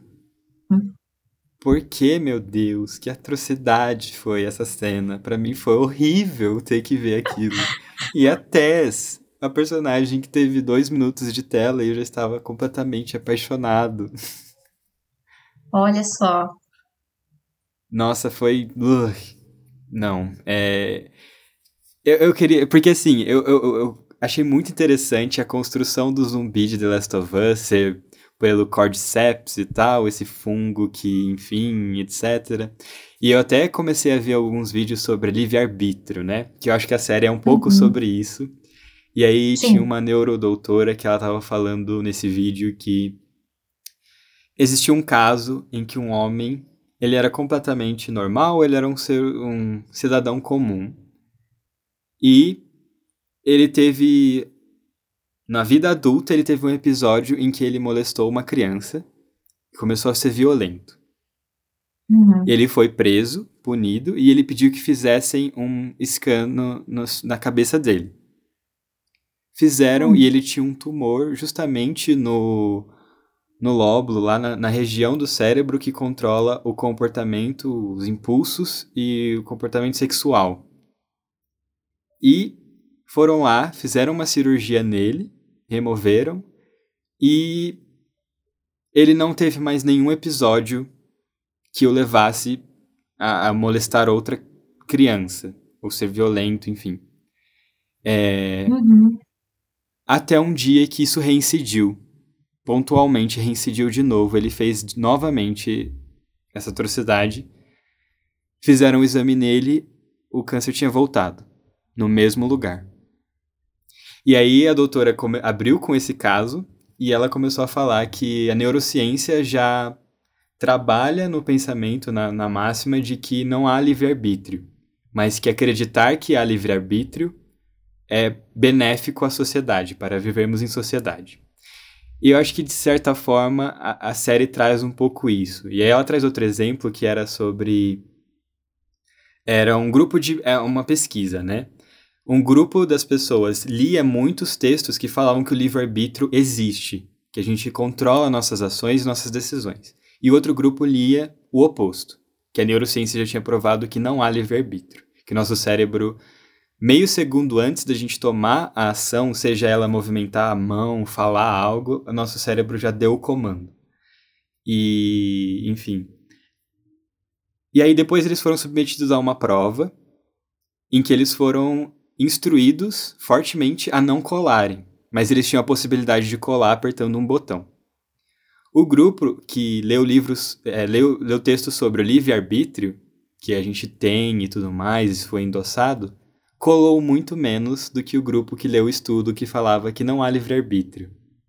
Então a conclusão deles foi: o livre-arbítrio ele serve socialmente para que as pessoas acreditem que, enfim, tentem fazer algo que é, é as coisas de forma mais ética, que a gente julga mais ética, que, que seja mais ética, né? E eu acho que a série ela entra muito nesse limiar entre o que é ético, o que é que os zumbis, eles têm livre-arbítrio, eles são pessoas ainda lá dentro daquele. Enfim, eu acho que a série não entrou muito nisso, mas ela tentou pincelar que ali ainda tem pessoas. Só que as próprias relações das pessoas com as pessoas que não estão infectadas lá, os nossos protagonistas e tudo, já são meio. Ah, essa pessoa mata, descartável e tal, enfim. Ela é intrinsecamente mais. E tudo que a gente discutiu durante o episódio, enfim, acho que teve esse limiar de livre-arbítrio, ele existe, ele existe, e a gente, por, por ter, termos sido ensinados durante todo esse tempo, nesse sistema que a gente vive, em que todo mundo é mal, a gente deve cuidar de nós e dos nossos, o no, nosso livre-arbítrio está contaminado por esse pensamento, e por isso que todo mundo agiu dessa forma no mundo apocalíptico, enfim. A gente tem essa noia minha aí. E o repúdio, Sim. a cena da Tess sendo beijada pelo zumbi e deixar aquilo acontecer. Ai, meu Deus. É, Rafa. E é falando sobre livre-arbítrio, que eu não sei nem falar, que eu volto nesse episódio dizendo que eu não saí por meu livre-arbítrio, tá? O meu, meu, meu computador desligou aqui do nada. Suspeito que seja a HBO, tá? Suspeito, suspeitas aqui. Olha só a denúncia. Gente, eu já não sei o que vocês falaram. Ah, não, eu enrolei perdido. completamente aqui só pra você conseguir voltar. A gente, a gente tava falando sobre. É, a gente tava falando sobre o final e a mensagem final. A gente começou a, a, a, abrir mais o assunto da mensagem final, se a gente conseguiu ou não conseguiu. Se, se, eles, se eles conseguem mesmo. Mas Entendi. é que assim. A gente chegou à conclusão que não tem exatamente uma conclusão, mas. Eu concordo com essa conclusão. eu concordo com essa conclusão. É, a minha experiência com a série foi essa daí que eu falei para vocês. É, é uma série que para mim não tem nada de inovadora, mas o último episódio deixou promissor. Será que eu vou, vou continuar por uma segunda temporada? Aí vocês vão saber só no futuro. Ou melhor, a Ellen já sabe agora por conta da máquina do tempo, mas isso é uma outra história. É, Rafa, é, é o seguinte, a, a panela que tá no fogo nesse momento, é melhor você tirar. Corre lá, Rafa. Pera, não tem panela no, no fogo. Eu não tem tenho cer... fogo. Ah, desculpa, eu, eu tô confundindo o ano de novo, Rafa. É, é porque é... eu sou mais arcaico que a Era do Fogo, entendeu? Rafa, só tome cuidado com panelas e fogos no futuro, tá? Olha, vou anotar aqui. Tá anotado. A gente vai, a gente vai ah, usar. Vamos. Então, beleza, então manda final. ver. Manda eu voltei ver. agora, eu ressuscitei aqui da, da, do The Last of Us aí, dos mortos. Então manda Vamos ver. para nossa pergunta final. Quarta temporada, primeiro episódio, vai dar tudo certo. e a Se nossa pergunta final continua, que é: esse apocalipse aconteceria? E aí, Matheus, o que você acha? Ah, é. Aconteceria. Acho que eles, por terem investido Ah. Pouco na, em fazer, me fazer acreditar na logística da coisa, aconteceria. Eu digo que aconteceria e eu já tô me preparando comendo bastante cogumelos para ser um dos primeiros infectados, tá? Então eu digo que aconteceria sim. Eu ia perguntar qual que é o seu cogumelo favorito. Eu ia perguntar logo no começo, esqueci disso. Essa, essa é a minha pergunta mais importante da série, entendeu? Eu acho. É, qual o seu um tá cogumelo no favorito? Eu gosto muito do Porto Belo, gente. Sinceramente. É muito gostoso. Porto Belo. Entendi. Qual que é o seu cogumelo favorito, Matheus? O mais comunzão, o champignon, é democrático de certa forma, porque até quem não gosta É muito verdade. acaba Ah. comendo no, no estrogonofe, é esse. É verdade, tem aquele em Hum. conserva lá que já resolve muita coisa, já dá muito gosto. Então, gente, acho que no final das contas, é, a gente deixa essa, essa reflexão para vocês. Qual é o seu cogumelo favorito? Você gosta de cogumelos ou não? Essa série fez você perder o apetite? Você pode responder pra gente nas, se a gente, nas nossas redes sociais, se elas sobraram, qual, qual são, quais são elas, Rafa?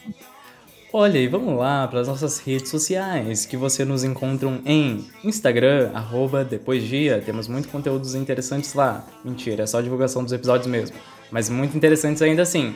E também vocês nos encontram no TikTok e no Quai como arroba um dia depois do fim do mundo, tudo junto, assim, super fácil, conteúdos extremamente chocantes ness- nessas plataformas, eu tenho certeza.